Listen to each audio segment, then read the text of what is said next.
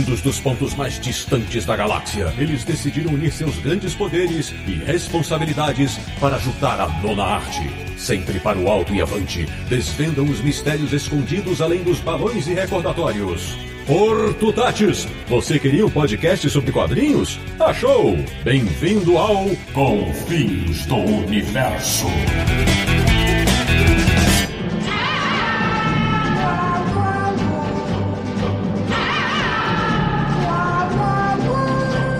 Bem-vindo, bem-vindo! Está começando mais uma edição de Confins Universo, o podcast sobre quadrinhos mais ouvido nas pradarias do Velho e do Novo Oeste. Com mil demônios, que é o podcast do Universo HQ, o site que é um verdadeiro parde para os amantes da nona arte. www.universohq.com. E o programa de hoje vai celebrar o cowboy que mais teve histórias em quadrinhos no mundo. Eu sou o Sidney Guzman, falo de São Paulo e atualmente poderia ser chamado de Cabelo de Prata. De Petrópolis, no Rio de Janeiro, ele que depois da gravação comerá um bife de dois dedos de espessura com uma montanha de batatas fritas. Samir Naliato. Que delícia! E no totem misterioso está o segredo da longevidade do Tex. E agora abrindo nosso trio de convidados especialíssimos. De Maceió, nas Alagoas. Um homem que sabe que Mephisto existe muito antes da Marvel. Meu amigo Ricardo Elesbão. Olá, por todos os diabos, será que estão nas minhas costas? E assim começa a grande saga de Tex há 75 anos. De Portugal na Europa, o nosso correspondente internacional, ele, que ao escrever seu livro, provou que é mais que um herói. Mário João Marques, meu querido, bem-vindo. Obrigado, olá a todos. Um abraço. E fechando os Rangers deste episódio, de Londrina, no Paraná, um homem que fez da sua coleção uma história texiana. João Marim, bem-vindo. Olá a todos. Como diz o Sidney aí, né? Tex acaba virando uma coleção. E de uma coleção acaba virando um livro depois. É, vamos falar disso já já. Pois, meus amigos do Confis Universo, o programa de hoje vai falar muito sobre Tex Wheeler, o personagem da Sérgio Bonelli Editore que completa 75 anos em 2023. E tem muita, mas muita coisa para contar sobre o Ranger mais famoso no Velho Oeste. O papo começa já!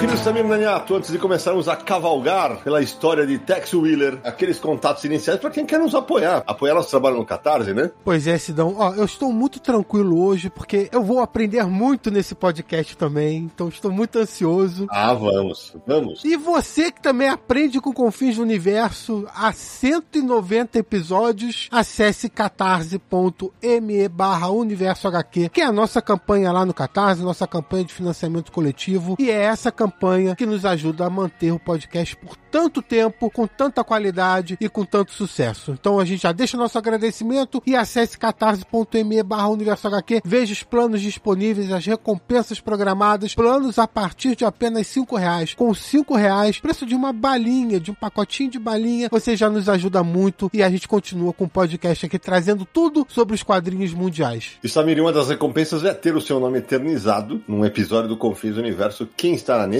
Celebrando os 75 anos do Tex, estarão aqui com a gente nesse programa o Marcelo Costa Ribeiro, David Souza, Paolo Cabral, João Torres e Tiago Fernandes Teixeira. Muito obrigado, pessoal, pelo apoio, por essa força e muito obrigado a todos os nossos apoiadores representados por esses cinco. Muito legal. Samir, falando em apoio, temos falado do nosso patrocinador, a Comic Boom. Grande loja Comic Boom, lá você vai encontrar vários quadrinhos do Tex e aproveita porque sempre tem promoção na Comic Boom. comicboom.com.br é o site, você compra com lançamentos com 20% de desconto, pré-vendas com 30% de desconto. Além disso, tem as ofertas da semana com descontos que chegam a 70%. E ó, toda compra gera um cashback de 15% para você poder comprar novamente, né? Fazer novas compras, afinal de contas, quem compra quadrinho não compra só uma vez, né? Vai sempre comprando todo mês para juntar aí a sua coleção. Então, independente do valor da compra, 15% retornam como cashback. E se você é apoiador do Universo HQ lá no Catarse, tem um cashback especial para você com mais 5% de desconto e você vai poder somar esse cupom a todos esses descontos aí que eu já falei, tá? Frete grátis para todo o Brasil a partir de 299 reais. E se você é de São Paulo, visite a loja na rua Tijuco Preto, número 361, no Tatuapé. E para fechar os recados iniciais, quero comprar uma camiseta do Confins do Universo, Samir Aliato. As camisas mais iradas são do Universo HQ e do Confins do Universo. Você encontra todos os seis modelos disponíveis disponíveis em universohq.com barra loja. São as quatro ilustrações do Confins do Universo, mais o bordão Jesus de bicicleta e a camisa dos fãs de quadrinho. Você encontra lá com todos os dizeres de vários locais do mundo sobre essa nona arte que tanto gostamos. Então acesse lá universohq.com barra loja, tem camisas com cinco cores diferentes, vários tamanhos, pode parcelar em três vezes. Aproveite porque tá chegando a CCXP, isso vai ficar bonitão ou bonitona no evento com as nossas camisas. Então, antes da gente começar nosso papo texiano aqui, deixa fazer umas apresentações. O Ricardo já esteve aqui conosco no, no segundo episódio da Bonelli, mas se você por acaso não ouviu, aliás, faça isso. É, Ricardo, se apresenta pro pessoal, por favor. Olá, pessoal. Ricardo Lesbão, da Confraria Bonelli, de onde boa parte dos colecionadores me conhecem. Colecionador de Tex desde agosto de 1978. Né? Tem uma história engraçada por trás disso. Não lembro se eu contei no outro Confins, mas, mas lá vai. Na verdade, sempre fui fã de super-heróis e de ficção científica. Né? Então, como é que eu cheguei a Tex a partir disso? Na verdade, em agosto de 78, estava nas bancas o Zago, ou Zago, número 1, saindo pela VEC, e lá em cima tem o Tex Apresenta. Né? Então, fiquei curioso saber quem era o Tex. Comprei a edição de banca na época, que era o Tex número 17 da segunda edição, Massacre dos Búfalos e o Mistério do Vale da Lua. E lá tá uma história de Tex com um extraterrestre. Então, toda a história começou por aí, né? A ficção científica do Eve Allen, Túnel do Tempo, é, Viagem ao Fundo do Mar, Perdido no Espaço, tudo isso me ligou o Tex a partir de um, de um extraterrestre. Enfim, do último Confins que a gente gravou para cá, me tornei também editor, né? Tô com um selo, né? Que tem uma participação, inclusive, de orientações do próprio Sidão, que me ajudou a, a pensar isso e que a gente hoje está, o selo chama Lorobono Fumete, e estamos publicando com a 85, mas é também com outros projetos para iniciar com outras editoras também, publicando atualmente Saguaro, publicando Primavera 68, do Manfred, já publicamos é, duas graphic novels, a Coney Island e mais recentemente um faroeste muito legal, que é Cheyennes, é, escrito pelo Mazieiro e desenhado pelo Valdambrini. Maravilha. E, ô João, o, o João Maria é de, é de Londrina, como eu falei. O que te levou a escrever um livro sobre o Tex e, e, fala do livro, quem quiser encontrar, como é que faz? Como é que foi essa história? Bom, a questão do livro, ele assim, na realidade ele demorou quase 10 anos para sair da, da gaveta, como diria eu. Uhum. É que assim, eu, eu sempre gostei é, de histórias de terror e de histórias de, de faroeste, né? E Tex era, assim, era, não, é, até hoje, né, o meu, a minha personagem preferida. Hoje já tô falando igual, igual Portugal, minha personagem. E aí o que, que aconteceu? Eu antigamente eu gostava assim de escrever uns contos, assim, né? Isso na, na área de terror, né? E tinha muita coisa que eu fazia, engavetava e deixava lá, e anos depois eu ia mexendo. É, no caso de Tex, como eu gosto é, de fazer comparação de edições, edições assim, de vários países, eu gosto de ficar comparando para ver o que, que o editor fez, o que, que ele cortava, o que, que ele acrescentava mais, é, a forma de apresentação, assim. Essa parte aí eu sempre gostei, da parte gráfica, da parte que é pré a preparação da revista, assim, né? Aí, um belo dia lá, eu resolvi, falei, não, vou escrever um, um livro de text, vou escrever um livro de text diferente, né, da, de todos os livros que tem na, no mercado, assim, eu queria algo totalmente, é, realmente diferente. Eu queria diferente mesmo do que saiu. É claro que é, na Itália tem um livro ou outro que também tem a mesma, assim, aborda alguma das coisas ali, mas eu falei assim, eu vou fazer vou fazer baseado na minha coleção. É claro, muita coisa eu tive que buscar depois de outras pessoas, mas falei, vou basear na, na minha coleção e vou fazer ele mais especificamente falando a respeito das publicações de text. E aí, claro, citando alguma coisa em relação a, a outros países, né, que eu tinha em mãos na época, né, e, mas é muita coisa, né, tanto que o livro teve que sair bem resumido. Para quem tá ouvindo a gente, é o seguinte, o livro chama-se Tex e a História de uma Coleção, né, é, inclusive tá à venda na Amazon, tem 300 52 páginas e é uma edição limitada e numerada, é isso, João? Sim, sim, ela é uma edição limitada e numerada. Tem poucos, eu acho que no Amazon deve ter uns poucos números restantes lá, eu não sei exatamente quanto. E comigo, é claro, eu guardei uma, uma parte ali da, da tiragem justamente para fornecer a pessoas que realmente gostam, né, e são texianos, né? Porque uma eventual tiragem futura, ela tá,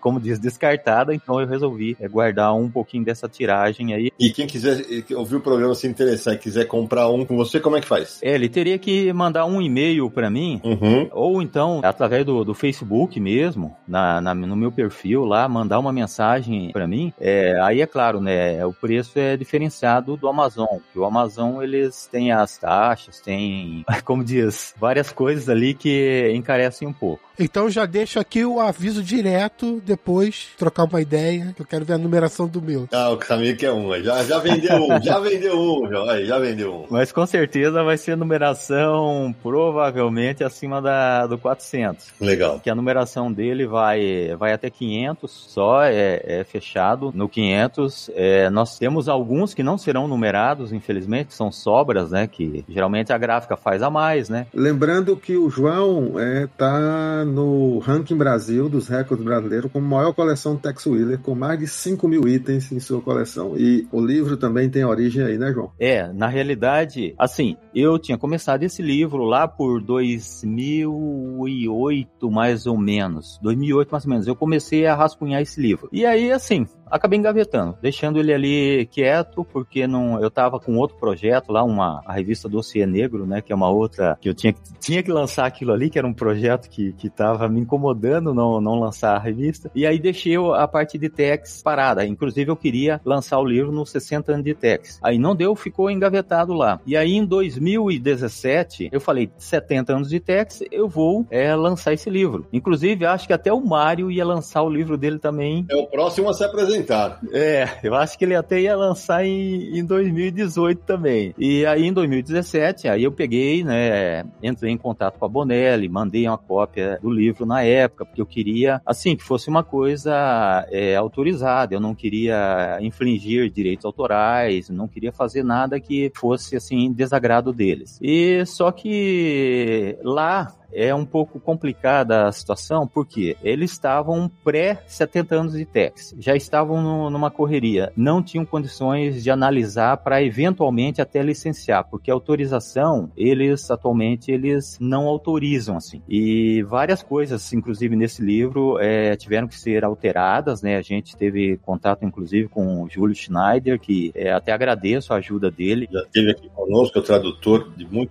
cultura no Brasil. É, o Júlio, ele ajudou em vários pontos ali, inclusive até no finalmente da gente chegar a essa capa aí que é, não era a original, mas que saiu dessa forma. E assim, uma das coisas que eu fiz para tentar perante a Bonelli ter uma assim, digamos, um mais credibilidade em questão de tentar um licenciamento do livro, foi apresentar minha coleção para o Rank Brasil. O Rank Brasil, ele não é o Guinness Book, né? Ele só registra recordes brasileiros, né? E eu apresentei a minha coleção para ele e a coleção foi homologada como a maior coleção de itens de Tex do Brasil. E, e com isso aí, eu até repassei a, situação para Bonelli, mas eles responderam que não iam ter condições de analisar e realmente eles estavam pré 70 anos ali. Então eles com certeza não iriam ter tempo para analisar isso e nem para um eventual é, licenciamento. Além de que o, o, livro é escrito em língua portuguesa do Brasil, né? Ia dificultar um pouco. Mas eu, eu apresentei minha coleção justamente ao Rank Brasil justamente para ter mais respaldo no lançamento desse desse livro. Tem uma, uma curiosidade a respeito do, do Rank Brasil que muita gente é, confunde. O Rank Brasil, ele não homologa o maior colecionador. Ele homologa a maior coleção e ele leva em consideração apenas um critério, que é o critério da quantidade. Ele não leva em consideração raridade. É numérica. Estado de conservação, é, é simplesmente ela é numérica. E, no caso, eu sou o detentor da maior coleção. Eu, assim, assim, não tenho o título do maior colecionador, eu tenho o título do detentor da, da maior coleção. E, assim, é claro, eventualmente, não tem um levantamento sobre isso, nada, eventualmente, talvez eu até possa ser realmente o maior colecionador, que a minha coleção, ela tem algumas características ali, tem algumas coisas de, de raridades ali que são realmente difíceis, até na própria Itália, mas assim, eu não estou como o maior colecionador, estou como detentor da maior coleção de itens. Bom, e fechando as apresentações, Eu tive em junho em Portugal, Samir Naliato, e o Samir Naliato ficou com as lombrigas mexendo quando eu mostrei o livro que o Mário João Marques escreveu, que saiu pela seita, Tex Mais Que Um Herói. É, quando o Sidney mostrou esse livro, eu falei, que coisa é essa? Esse, esse é mais complicado de comprar, vai ser mais difícil. esse aí eu, eu vou pedir pro Mário explicar. Eu tenho muita coisa italiana e eu nunca vi nada mais completo do Tex. Mário, por favor, se apresente e me conte por que você escreveu Tex Mais Que Um Herói. Bom, isto foi um, um desafio que começou há cerca de 14, 15 anos, praticamente, quando eu conheci o José Carlos da Anadia. Eu comecei a, eu que sempre que histórias, uma história, portanto, de banda desenhada, fosse do Tex, fosse franco-belga, fosse o que fosse, eu escrevia sempre alguma coisa, nem que fosse um post-it e punha dentro de um livro as minhas apreciações sobre a leitura. Mas quando eu conheci o Zé Carlos, eu comecei a mandar textos sobre cada história do Tex que eu lia. E a primeira lembro-me perfeitamente que foi sobre o grande roubo do José Ortiz e do Cláudio Anísio, o Tex gigante, da Mitos. E o Zé Carlos ficou fascinado e perguntou-me se eu não queria escrever sempre, sempre que, começar uma coisa, eventualmente, se eu não queria escrever um livro. E daí uh, surgiu essa, essa ideia. Eu fui escrevendo, fui escrevendo, sempre lia qualquer coisa sobre o Tex, uma história, um autor, uma, uma entrevista a um autor, sei lá, qualquer, qualquer artigo que saísse sobre o Tex, sobre os seus autores, quer fosse no Brasil, quer fosse em Itália, eu tirava sempre notas e, e juntava, portanto, essas notinhas e fazia breves resumos. A partir daí comecei a, a pensar seriamente que, que, se calhar um livro era uma boa ideia e elaborei mentalmente um índice do que é que, do que, é que poderia ser o livro, quais os pontos que eu gostaria de tocar. Pensei que em Itália havia muitos livros, assim como no Brasil, que falavam sobre o Tex, mas não havia um que falasse de tudo, ou praticamente tudo, sobre o Tex. E eu, modéstia à parte, era isso que eu queria fazer, ou seja, eu queria, não queria focar este ou aquele aspecto em particular, mas queria focar minimamente todos os aspectos. E não, não consegui, mesmo com este livro de quase 500 páginas, não consegui, porque ainda há temas que eu gostaria de ter focado, talvez num segundo livro. Mas pronto, fui, fui escrevendo, reli as histórias todas do Tex desde o número 1, um, e à medida que eu lia as histórias, eu ia, portanto, ia tirando apontamentos, ou seja, se eu lesse uma história sobre índios e como o Tex uh, dialogava e agia com os índios, eu escrevia sobre isso. Quando aparecia uma personagem que eu sabia, por conhecer as, as histórias, uh, que, que, mais tarde viria a aparecer, eu escrevia algo sobre essa personagem. As personagens históricas, quando aparecia uma, eu deixava de lado para depois, mais tarde, me documentar sobre essa personagem. Pronto, foi assim que nasceu o livro. Para quem é nosso ouvinte, o Zeca, que o Mário se refere, ele, é, ele tem um, um blog chamado que é Tex Wheeler Blog. Eu, já, eu conheço é uma, o Zeca é figura adorável e outro grande colecionador de Tex. blog até tem uma história muito engraçada, porque esse blog uh, foi até criado, por, uh, idealizado por mim, criado por mim, e eu disse, foi um desafio, aí foi um desafio ao contrário. Fui eu que lancei o desafio ao Zeca de, de fazermos um blog. E o Zé Carlos disse que não tinha tempo e que um blog, para ser um blog verdadeiramente, tinha que ser alimentado diariamente e que não tinha tempo. Mas eu sabia que se eu fizesse um, blog, se o alimentasse durante uma semana e dissesse, olha, toma lá e agora fica comigo os braços, entre aspas, e, e avança, eu sabia que o Zé Carlos não ia, não ia deixar o desafio para trás. E foi isso que aconteceu. Eu criei o blog. José Carlos Francisco, abração para ele. José Carlos Francisco. Eu lancei o blog, fiz uh, uns três ou quatro posts, os primeiros, e a partir daí disse, olha, agora, agora avanças tu com isto, uh, és tu, portanto, o grande dinamizador e avanças com isto, até porque o Zé Carlos tem aquela, aquela facilidade de ter os contactos com, não só com o Amitos do Brasil, como com a Casa Bolonha de Itália. Portanto, ele está, está sempre muito bem informado e, portanto, eu nunca poderia fazer um blog com a qualidade nem com o prestígio que o blog hoje tem por causa do Zé Carlos. Foi um desafio. Ô Mário, mas é, muitas das edições que você lia eram as brasileiras, né? Porque teve VEC, Globo. É, é... Sim, eu comecei a ler o Tex e conheci o Tex através das edições brasileiras da, da VEC e, e fui colecionando, porque, aliás, eu colecionava tudo o que vinha para Portugal da VEC, não só o Tex, como o Chacal, uh, o Chet, se não me engano, as histórias do Far West, portanto, tudo isso eu, eu colecionava. Depois deixaram de vir para Portugal uh, e foi assim que eu conheci o Zé Carlos. O Zé Carlos falou-me de Amitos e comecei a, a encomendar diretamente ao, ao Dorival. Sim, Dorival Vitor Lopes, que é, o, é, o, é um dos donos da Amitos que publica Tex atualmente. Exatamente. Como é que depois eu comecei a passar para as edições italianas? Foi muito simples. A minha mulher é, portanto, uh, trabalha na TAP, a Companhia Aérea Portuguesa, e na altura fazia, fazia Europa. Agora faz só, portanto, um curso Brasil, Estados Unidos, mas na altura fazia quase praticamente Europa. E eu pedi-lhe, pedi-lhe para ela me comprar, uh, mesmo não percebendo nada de italiano, mas pronto, acabei por ter alguma facilidade, não em falar, mas em perceber o italiano, porque acho que o italiano até vem um pouco do francês e o francês eu, eu até tirei um, um curso de francês e, portanto, estou um pouco à vontade. Línguas latinas, línguas latinas.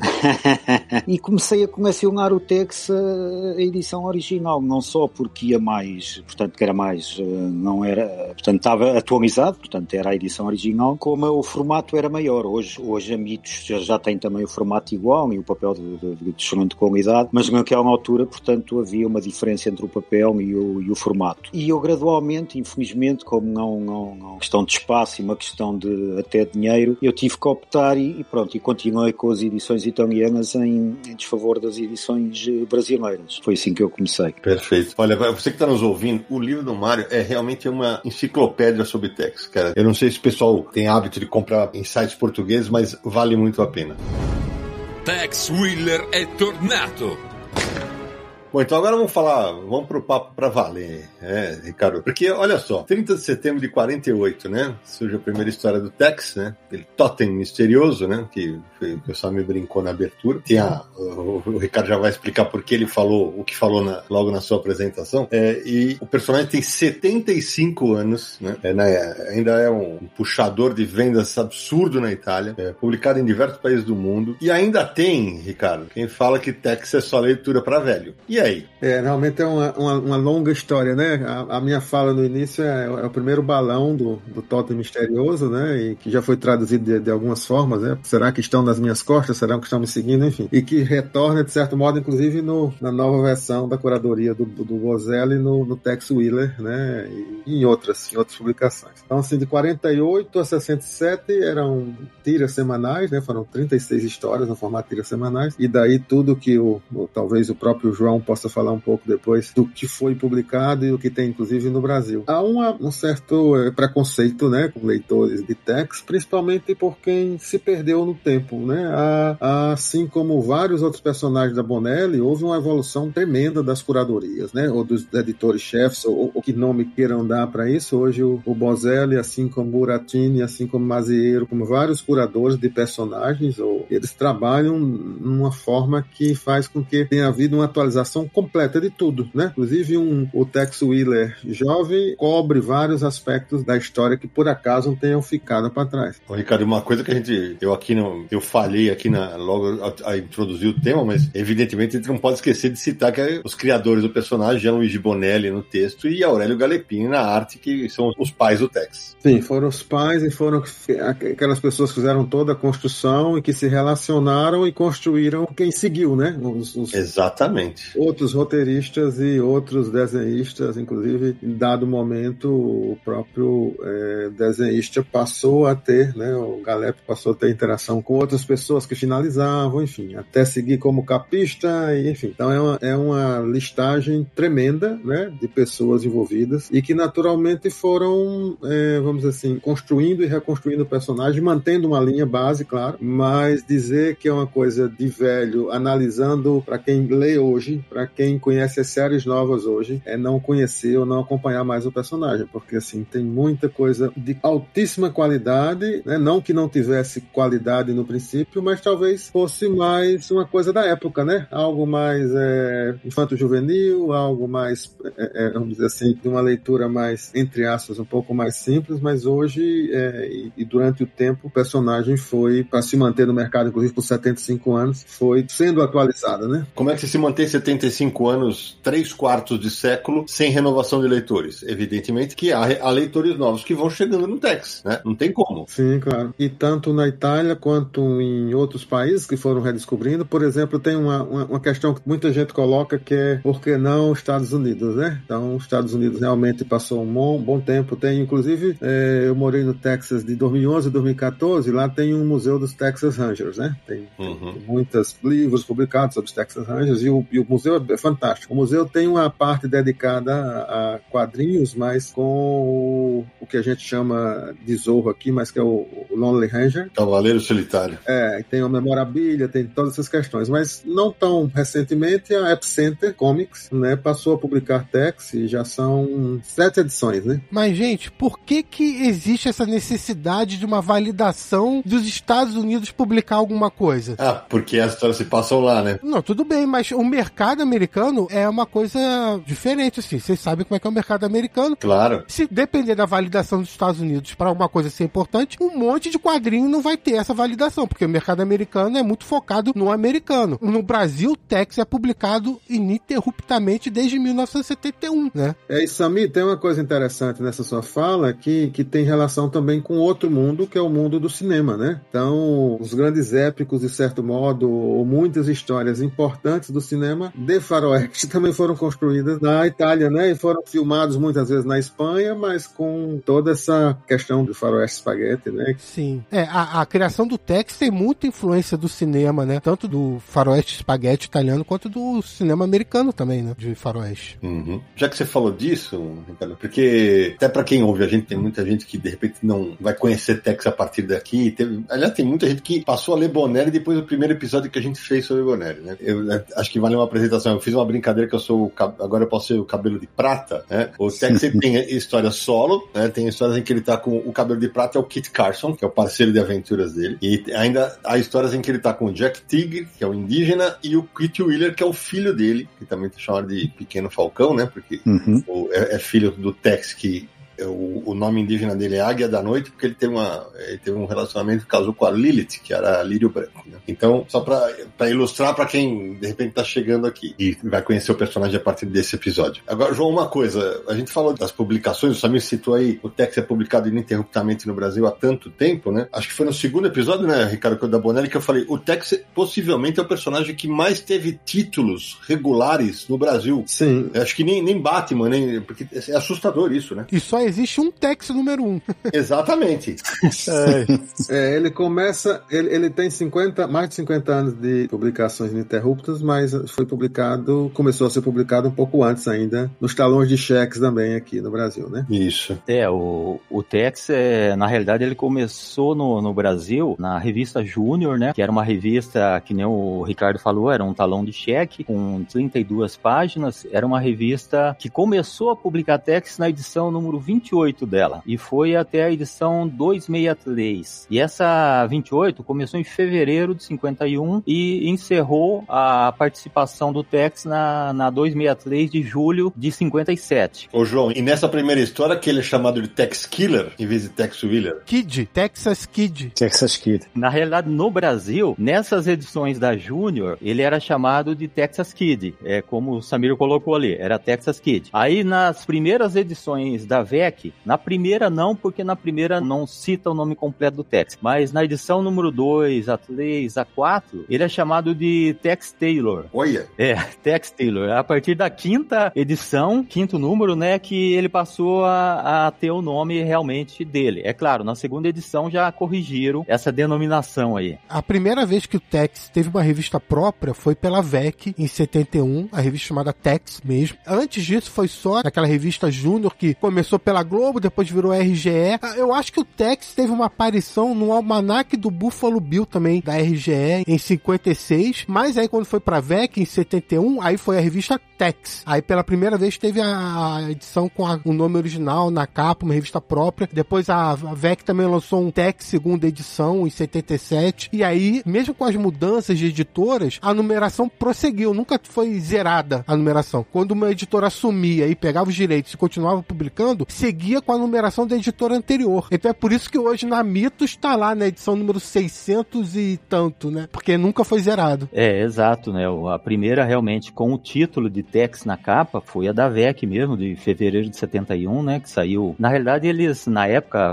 até por critério editorial, eles escolheram publicar histórias fora, assim, da ordem cronológica italiana, né? Justamente para publicar histórias completas, né? Há um saudosismo muito grande sobre a questão da VEC. Eu adoro as histórias da VEC, comecei lendo por lá, mas é um popurri de histórias escolhidas, né? E que só foi recuperado, vamos dizer assim, a, a cronologia. Não que você precise ler Tex de, na ordem cronológica, mas a partir do lançamento aqui no Brasil do Tex Coleção, que foi encerrado recentemente, e consequentemente do Tex Coleção Histórica também, que publica isso num, numa sequência, né? Mas há pessoas que falam hoje completamente sem sentido, porque não uma terceira edição do Tex? Uma terceira edição a partir dos números da VEC não tem menor sentido, porque não é uma coisa sequencial, não é uma coisa que faz com que você possa, inclusive, captar novos leitores, enfim, porque está fora de ordem. Entendi. É, não, exato. E, inclusive, pessoas, assim, que, que acompanharam no início, é, chegou um certo ponto, assim, que ela, ela se deparou com história anterior àquela que ela já tinha lido vários números anteriores, né, na VEC. Exatamente. Eu acho que a, a própria questão do Bruxo Moro, que é um personagem muito querido para mim, assim, eu tenho uma relação porque o cara também é como eu, até acho que no outro podcast, se não eu comentei sobre isso, né? Uhum. Me ligo ao Bruxo Moro porque ele é pesquisador, trabalha com planta também, ou seja, para quem não sabe, eu, eu sou cientista, trabalho na Embrapa e a primeira edição, que é o número acho que 39, não é isso? 40, 40. O 40, né? Que aparece o Bruxo Moro, ela é posterior ao primeiro aparecimento do, do personagem. Né? É, que só se deu na 76 daí. Você pegar a Tex 76, ela é anterior à Tex 40. É, era, é, pra quem tá ouvindo, era uma maluquice, porque como o Tex tem histórias fechadas, que às vezes pode até passar de um número para outro, tal, assim, mas elas são fechadas. É, é um capítulo, é como se fosse um filme. Bom, os editores da época simplesmente tiravam da ordem, né? Eu tava, eu, antes da, do programa começar, por exemplo, eu tava folheando aqui a, o livro do João. É muito curioso, porque, por exemplo, ele coloca lá capas repetidas, que teve tanta capa repetida do Tex, na época, que eu, inclusive da Globo, quando eu trabalhei lá, mas teve muita Tex coleção, porque ah, pegava uma imagem mais genérica do Tex e colocava na capa porque era mais bonita, só que tinha saído na VEC não sei quando. Uma coisa é você hoje no Tex Wheeler, e aí o, o Mário também pode falar um pouco sobre isso, no Tex Wheeler, ou mesmo no, nas graphic novels, ou mesmo no Texone, você ter determinados períodos do Tex que ficaram, tipo, a, a história do Kit Casso, a história do a origem do Jack Tigre, essas coisas, eles retornarem no, no sentido de esclarecer um pouco mais, isso é uma coisa que o Tex Wheeler, inclusive jovem, faz. Outra é você publicar é, um personagem que surgiu pela primeira vez numa história, ele aparece antes dele surgir na primeira história, entendeu? Uhum. Então é, é, essa confusão na, na VEC é, na verdade, é uma crítica, né? Mais uma vez, adoro as edições, foi quem me levou a ler Tex, que me formou como leitor de Tex, mas não é uma boa referência como edições no sentido é, histórico de quem coleciona, de quem tem tudo, né? É. Outros tempos, né? O mercado editorial era diferente. Eu estou deliciado a ouvir-vos porque vocês são um manancial de informação. O João então sabe as datas, sabe os meses, sabe os dias, sabe tudo.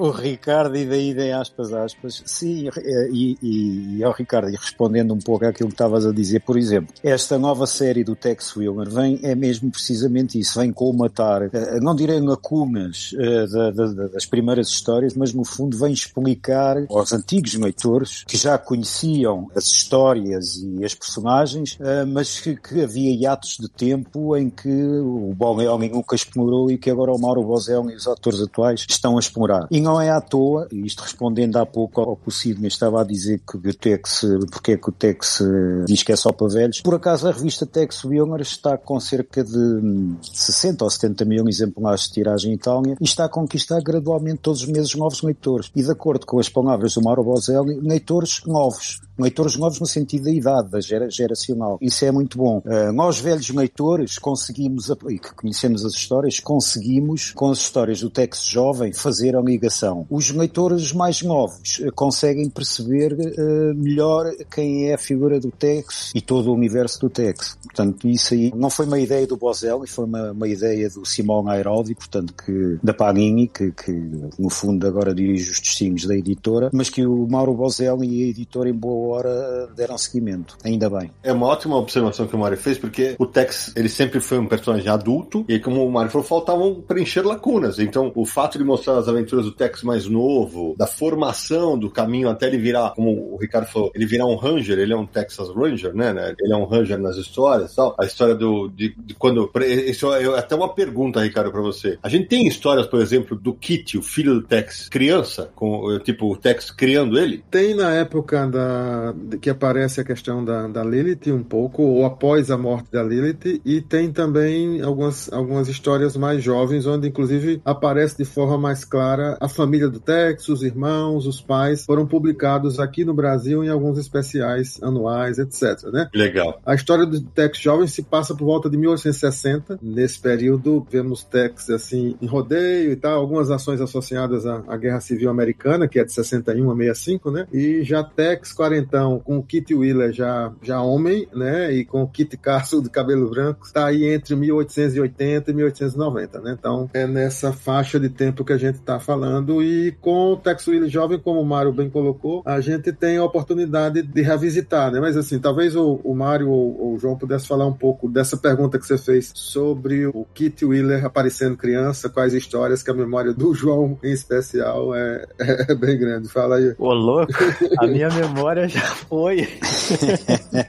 Eu, sinceramente, tenho presente as cenas, parece que estou a ver aqui à frente a página e as tiras, em que o Kit Wilmer dispara uma seta, penso que o João vai-me vai, vai ajudar, penso que contra o, o Kit Carson, se não me engano. Sim. Isso. Que era quando o, o Kit ainda era uma criança. Depois ele vai crescendo. Aliás, os Janis e Bong, a editora Bong queriam, queriam que o Kit Wilmer fosse uma série à parte, fosse uma série independente, para ter o mesmo sucesso que na altura em Itália faziam, eh, havia várias séries com heróis jovens que faziam sucesso, principalmente o Picon Ranger, se não me engano, João, acho que era isso. Sim. E o Zhang Yipong e até certo ponto uh, viu-se constrangido a não fazer evoluir muito a personagem do Kit Wilmer, porque o Kit Wilmer, de certa forma, se fosse, se, tivesse, se houvesse uma evolução, iria funcionar como uma sombra do pai, iria funcionar como um novo herói que iria fazer sombra, no bom sentido, ao pai. E se nós repararmos bem, o Zhang Yipong e o Claudio Easy uh, nunca, nunca evoluíram muito a personagem de Kit Wilmer e apenas o Mauro Bozelli, quando tomou as rédeas da curadoria da, da, da, série, é que começou a fazer evoluir a, a personagem de Kit, não só do Kit Wilmer, como do Jack Tigre. Ou seja, começaram a aparecer como personagens de corpo inteiro. E no caso concreto que estamos a falar do Kit Wilmer, se vocês repararem, o Kit Wilmer hoje, uh, em termos de ergonomia física, está mais ou menos ao nível da, da, do físico do pai. E antigamente não, era um rapaz. Verdade. É, sim.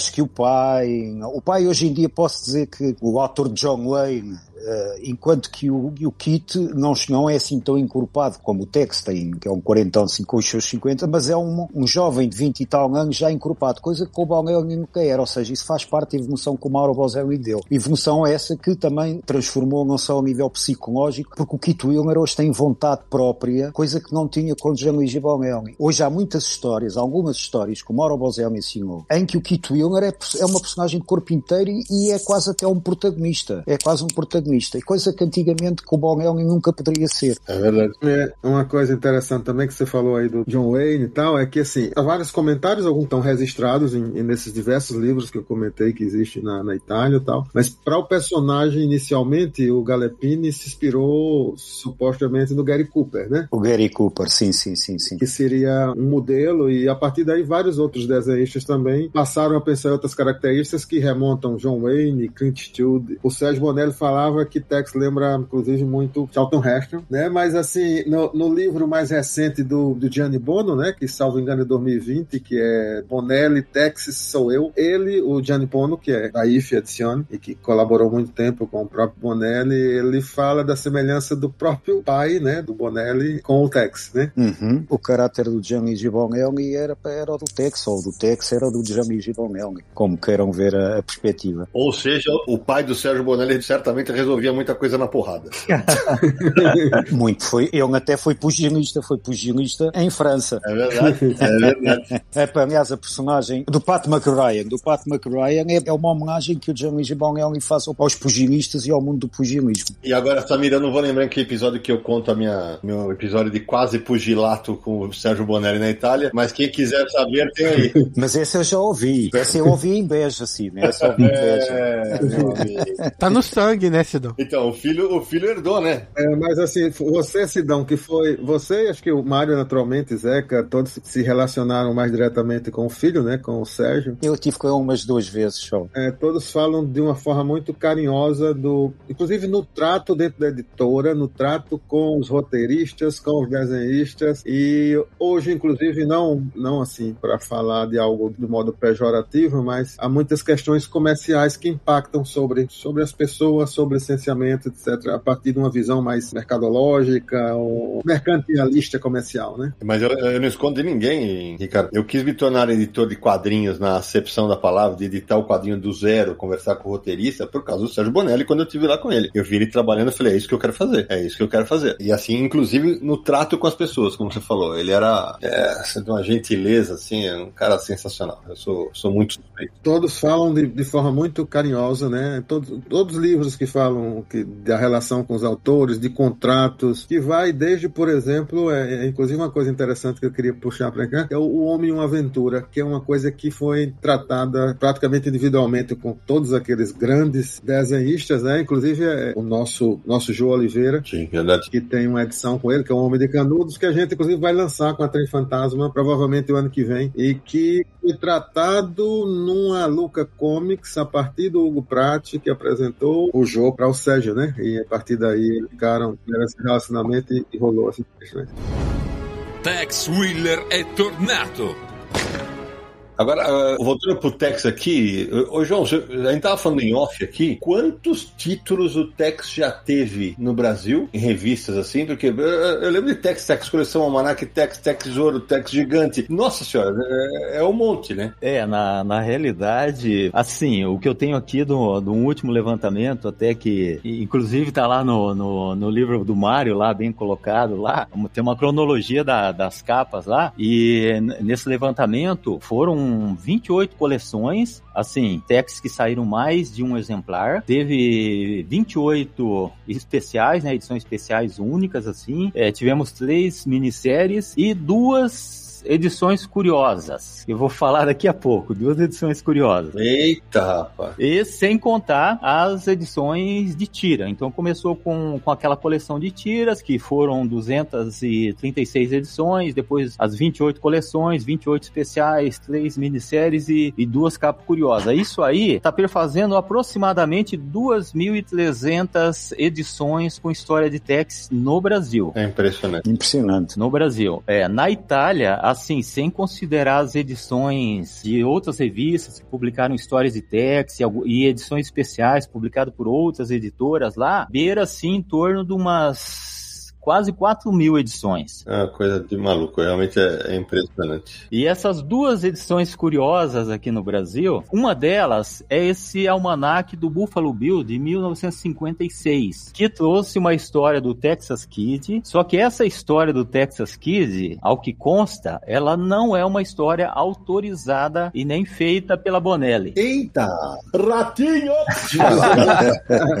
Na realidade, essa história que saiu no almanac do Faroeste, que tem o título A Lei do Revólver, ela foi produzida na Argentina, porque na época lá o editor, e tanto é que saíram mais, saíram mais histórias não autorizadas na Argentina, porque é, a Argentina publicava Tex numa revista, é o Raio Rojo, e desde o número 1 um, ela publicava Tex lá, nessa revista. E a editora lá resolveu uma época lançar um, uns especiais com histórias completas, porque Tex, é, assim, era tudo episódios, né? É tanto tantos episódios para se fechar a história toda mesmo. E a editora queria umas histórias curtas para poder publicar nessas edições. E o que, que aconteceu? Fizeram essa aí, fizeram outras. E essa aí acabou vindo para o Brasil e sendo publicada nesse almanac do Faroeste de 56. E qual é a outra agora que eu tô curioso? A outra curiosa é a história dos Faroeste 22. Essa história do, do Faroeste número 22 é assim, vou contar por alto assim, pela conversa que eu tive com o Ota um pouquinho antes de fazer o livro. Otacílio. Otacílio da Assunção. É, Otacílio. Foi o editor lá da, na época VEC. Saudoso. E, e ele me contou o seguinte, que Tex lá na época vendia 150 mil, a, a segunda edição vendia 80, até mais. E a história do Faroeste era um título que ele queria alavancar. E aí, para alavancar, ele olhou para Tex, pô, se Tex vende tudo isso, uma história de Tex aqui na, na história do Faroeste vai alavancar a revista. E não falou com o Lotário na época, que era o, hum. que era o responsável pela, pela. E fez, fez por conta. Quando a edição estava toda pronta já para ir para distribuidora, tudo, o Lotário vetou, disse que não, que não ia publicar, que não era para se fazer. Aí, claro, tem umas outras é, histórias é, no meio, mas em síntese, na época era só o Lotário pagar os direitos, que na época era por página né, da, de, de revista, e publicar normal. Só que o Lotário é, não quis fazer isso. Não quis fazer e ia pegar e destruir toda a tiragem. E o Otacílio retirou ali, tipo assim, catou com a mão assim, e retirou assim aquela, as 15, 20 revistas ali. Sabia. de amostra. E aí, pronto. Deve valer ouro. É, hoje eu acho que é o item mais caro que tem de Tex no mercado. Mas recentemente, tava, algumas pessoas vendiam em torno de 4, 5, 6 mil reais uma revista dessa. Ah, sim. Uau. Por falar em ouro, Ricardo, eu lembrei da uma vez quando, quando eu tava com o Sérgio na Itália, ele, ele contou, porque o Sérgio, para quem não conhece, ele viajava muito pelo Brasil, pelo norte do Brasil, e ele tinha um jipe que ele atravessava da, da Venezuela ali pra, pela Amazônia venezuelana e tal. E uma vez ele, ele foi na Serra Pelada, o famoso garimpo que tinha no Brasil, e ele viu um cara além do Tex. Ele me contando isso. Aí ele chegou e falou assim: ó, sou eu que faço. O cara tirou um, um facão e falou: Você acha que eu sou idiota? você, você, vem aqui, você pensa que eu sou idiota só porque eu tô. E queria falar: vou, vou matar você. Aí o Sérgio falou: Não, não, mas é verdade, mostrou o documento. Aí o Sérgio virou Deus, né? virou Deus, né? Quando ele contou essa história. Falou, ah, o, o, editor do Tex está entre nós. a gente está falando aí de alguns casos de publicação no Brasil e tudo, só para lembrar que atualmente, porque assim, a gente está falando, né, Tex é publicado desde 51 no Brasil, ininterruptamente desde 71, mas a Mitos que publica atualmente já é a editora que mais publicou Tex e por mais tempo publicou Tex no Brasil, porque teve aquelas edições lá que a gente falou da revista do Júnior. É, foi VEC, RGE e depois Globo. VEC, RGE, Globo, que basicamente são a mesma editora, que mudou de nome, né, mas tudo bem. Mas a Mitos assumiu ali em 1999, então já tem mais de 20 anos, vai fazer 25 daqui a pouco, e a Mitos não se limitou a publicar Tex, coleção Tex e Tex segunda edição como tinha, né? A Tex expandiu a linha de publicação, então Tex gigante, é, Tex edição histórica até já tinha antes e continuou e tal. É, o gigante também acho que saiu um na Globo, acho que se não me engano, um ou dois, é isso? Sim, saiu a edição histórica, né? Gigante eu não, não lembro. Eu não me lembro, você sabe? É, na Globo saiu sim um Tex grande, né? E o Grande Roubo também, o Grande Roubo também. O Grande Roubo também, sim. Esses primeiros Tex gigantes aí, né, os Texone ali, que foram publicados ali pela Globo, eles é, não eram assim no formato coleção ainda. Eles eram especiais comemorativos. Saiu aquele primeiro lá em 88, né, junto com a Itália quase, né, para comemorar os 40 anos de Tex. Aí depois voltaram a reimprimir essa mesma edição nos 50 anos também, ampliando e corrigindo algumas coisas, né? E claro, publicaram outras edições também, a, a marca da serpente, o grande roubo, é, teve outras edições que saíram também especiais. Aí depois é que houve a formatação de coleção mesmo, que daí começou a sair novamente, né? Desde a número 1, um, seguindo a, a italiana. É. Aí a Mitos também publicou Tex Anual, Almanac Tex, especial de férias, edição de ouro, grandes clássicos, edição gigante, Tex Graphic Novel, Tex Wheeler, que vocês falaram, né? Tex Platina e tal. E também minisséries, várias minisséries a Mitos publicou. E também lembrar que além dessas editoras, a Salvat publicou uma coleção de banca em capa dura de 60 volumes que durou aí alguns anos. E aí, mais recentemente também a, a própria Panini, né? Lançou Biblioteca do Tex também. Verdade. Só uma curiosidade, essa minissérie, uh, na realidade, três minisséries, né, que, que foram publicadas aí de Tex no Brasil, que essas minisséries não saíram como minisséries na Itália, né? Na realidade, elas eram histórias da Tex coleção normal. Aí no Brasil aqui publicaram elas como uma minissérie. Então ela, elas não fizeram parte da coleção normal ali. A Mito chegou a publicar uma revista Tex BR, que era uma revista informativa sobre o universo do Tex e Bonelli. Tex Wheeler è tornato! Agora, eu, eu queria saber o seguinte, eu, porque eu, quando vou trabalhar na, na Editora Globo no começo dos anos 90, eu já contei isso, eu, acho que em outro programa, eu falo com absoluta honestidade, eu tinha preconceito com o Tex até aquele momento. Falei, ah, eu nunca tinha lido. Falei, ah, não, eu gostava de super-heróis, imagina, não vou cabelo preto e branco e tal. Aí eu, eu vou para lá e começo a trabalhar com o Tex. E descubro que, cara, não tinha o menor problema com o Tex, o problema tava comigo. eram, eram ótimas histórias, eram histórias bem contadas. Eu sempre digo, na Sérgio Bonelli Editora, você não vai achar desenhista ruim, é impressionante, tecnicamente falando, você não tem desenhista ruim. Você pode dizer, ah, não gosto desse traço ou daquele, mas tecnicamente falando, eles são sempre uni a régua é muito alta. E aí eu, eu me encanto com o Tex, acabo ficando amigo do Sérgio, e aí é a história que já contei algumas vezes. O que atrai vocês do Tex? Eu queria saber isso. É a aventura, é o senso da justiça, é porque a gente ouve também, o Mário pode começar nessa daqui, ah, porque o Tex ele é o, o cowboy que mata indígenas, né? Antigamente é, tinha-se esse foco, mas não é mais assim, né? Pois mata indígenas, mas não mata por matar, mata por necessidade. Não mata é mulheres, é. Uh, nem sequer dispara. Bem, eu para dizer o que é que eu gosto mais do Tex, eu costumo responder quando estamos aqui em Portugal a falar de, de política, porque não sei se vocês sabem, uh, eu faço parte de uma editora que é aceita e somos vários, Portanto, e às vezes calha falamos de política e começamos naquela dicotomia, um,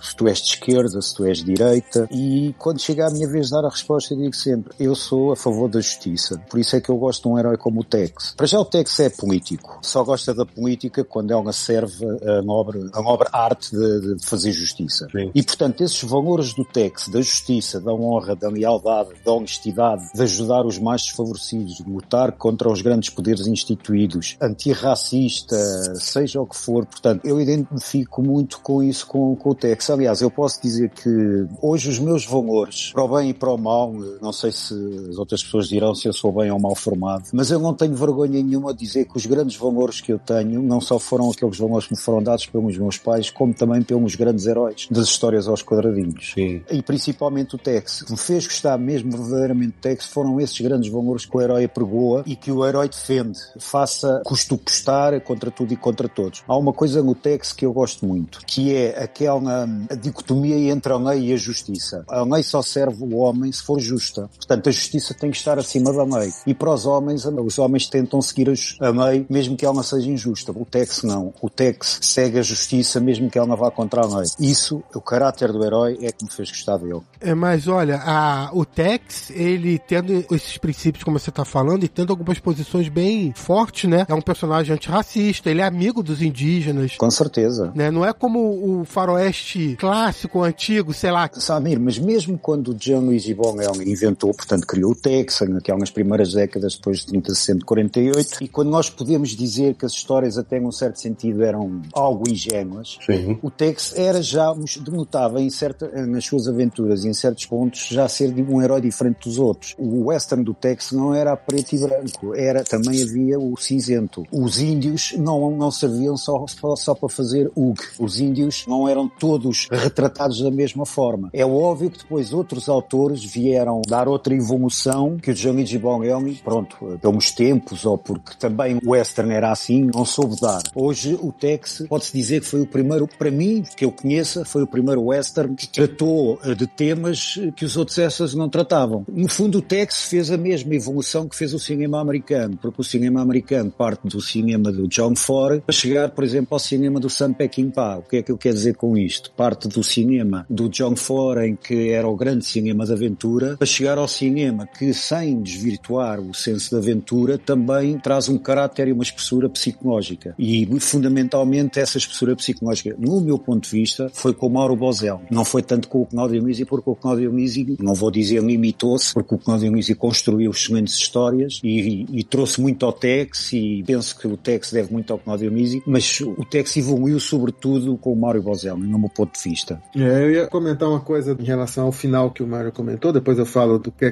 que me atrai em Tex, mas assim, que essa, essa transição houve em poucos quadrinhos, né? Inclusive uma edição recente que a gente publicou no Brasil aqui, que para mim foi, de certo modo, uma, uma sugestão do Mário, né? Eu conheci Cheyenne, do Mazieiro, a partir do Mário, que mostra essa transição daqueles faroestes no cinema, onde o índio era o bandido, né? É, indígena bom e indígena morto, é isso. Uhum. É, até o momento momento que há transição no cinema para essas outras relações todas que a gente conhece e, que o Tex é o grande personagem no sentido de estar ao lado da justiça que está quando os índios estão corretos, naturalmente, né? Porque há muitos conflitos aí, a pergunta do Sidão começou por aí, é, conflitos em que os índios estão, talvez por pressão, talvez porque alguns sejam também, tenham um caráter mais belicoso, natural, e que acabam se confrontando com o próprio Tex, né? Mas o, o Cheyenne mostra muito essa transição. Eu comentei isso porque já era um personagem à frente de seu tempo, como o Mário disse, o Jean-Louis Bonelli já marcava posições à frente do seu tempo com o Tex, né? Posições políticas e sociais que ele fazia questão de incluir num gênero de histórias em que era acostumado ter outra abordagem, né? O western servia fundamentalmente para agarrar aventuras, mais ou menos com, com mais ou menos tiroteio, com mais ou menos assalto aos comboios, com assaltos a bancos, com índios eh, mais ou menos belicistas, belicosos como vocês dizem no, no Brasil, mas era fundamentalmente um género de aventuras, até que o,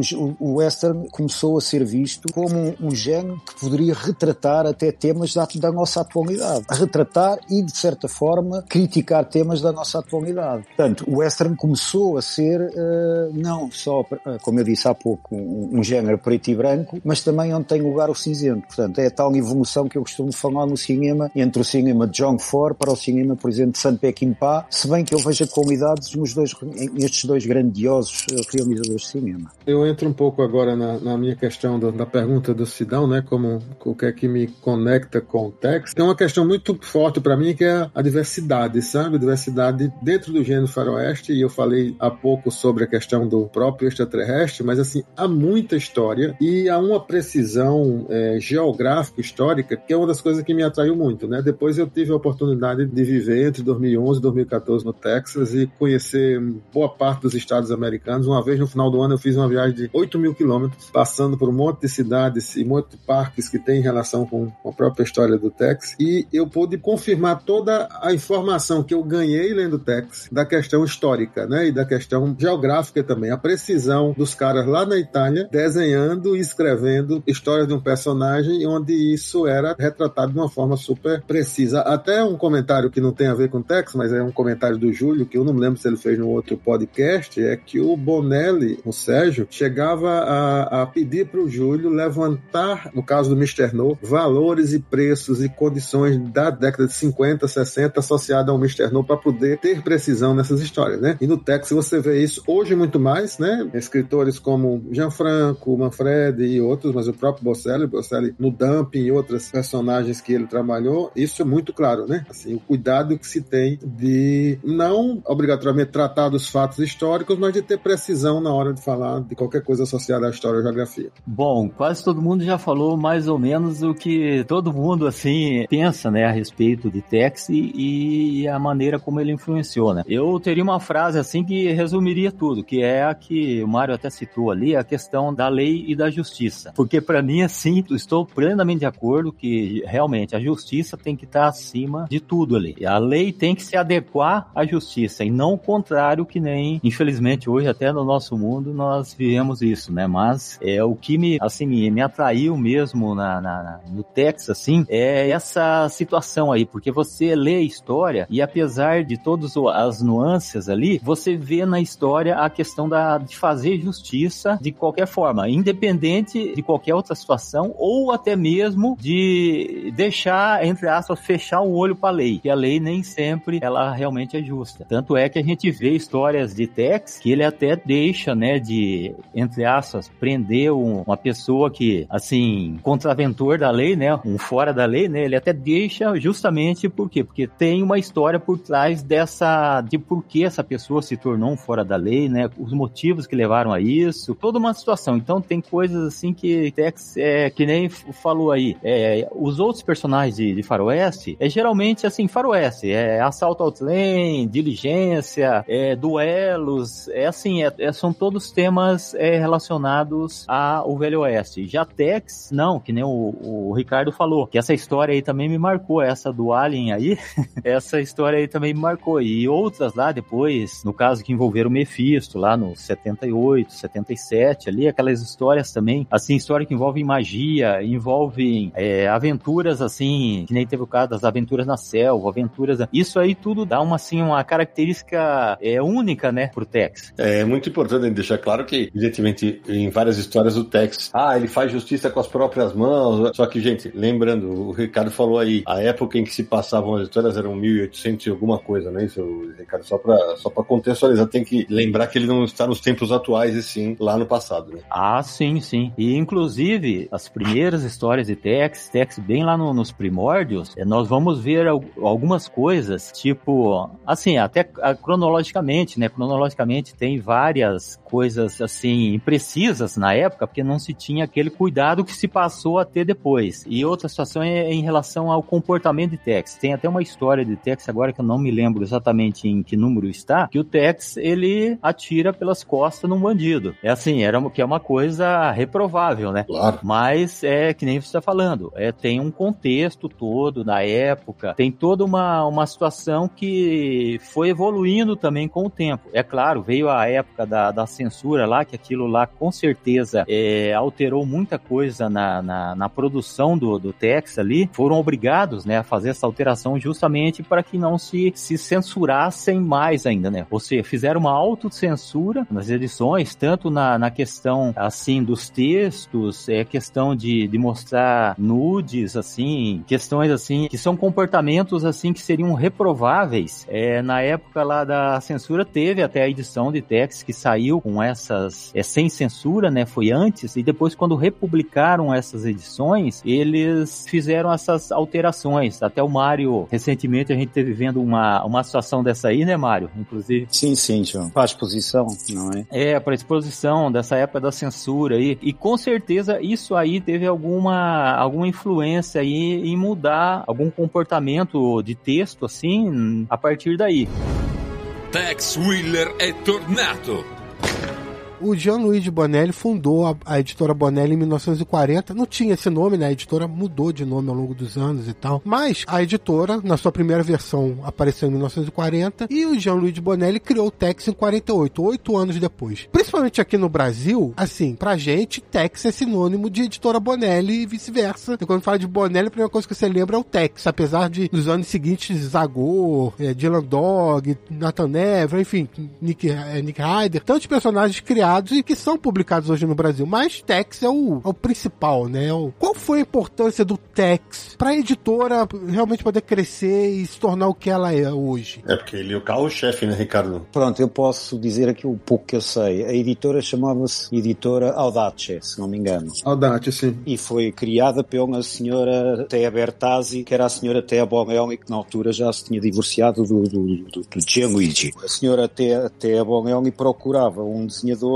e, portanto, o Galepini foi, foi, teve que viajar para Milão para fazer uma série de grande, portanto, uma série mais requintada que foi o Occhio Ocupo, em maior formato, e o Tex era feito só à noite. Só que o Occhio Ocupo não teve grande sucesso. O Tex é que foi começando a ter um, um crescente sucesso e quem tornou, no fundo, quem tornou o Tex o fenómeno dos quadradinhos que é, foi o Galepini e os desenhos do Galepini e os textos de Jean-Luigi Bonelli. Mas em termos de fenómeno editorial e quem tornou a Sérgio Bonelli como a maior, uma das maiores editoras do mundo foi o Sérgio Bonelli, portanto o filho da Teia e do Gianluigi. Porque o Sérgio Bonelli era um adolescente quando o Tex, portanto, começou e, e ele até uh, uh, dizia uh, muito com algum carinho que se deitava, ele, ele tava, tinha um quarto em frente a, a, ao quarto do, do, do, do que vivia lá em casa, e deitava-se e via a luz por baixo da porta quando o Alepini estava a fazer o Tex durante a noite. E de manhã, quando acordava, o Galipini continuava no mesmo sítio, mas já estava a fazer, a desenhar o Occhio Cupo. Portanto, quem no fundo tornou o Tex um produto altamente rentável e o porta-bandarte, o vanguarda da editora foi, a meu ver, o Sérgio Bonelli. O Sérgio Bonelli, ele assumiu a direção da editora na década de 50, não foi isso? 57, acho que foi. Isso. Exatamente. E, e, e começou até em nível das capas, ele, uh, o, o meu livro fala nisso, a nível das capas, ele mudou radicalmente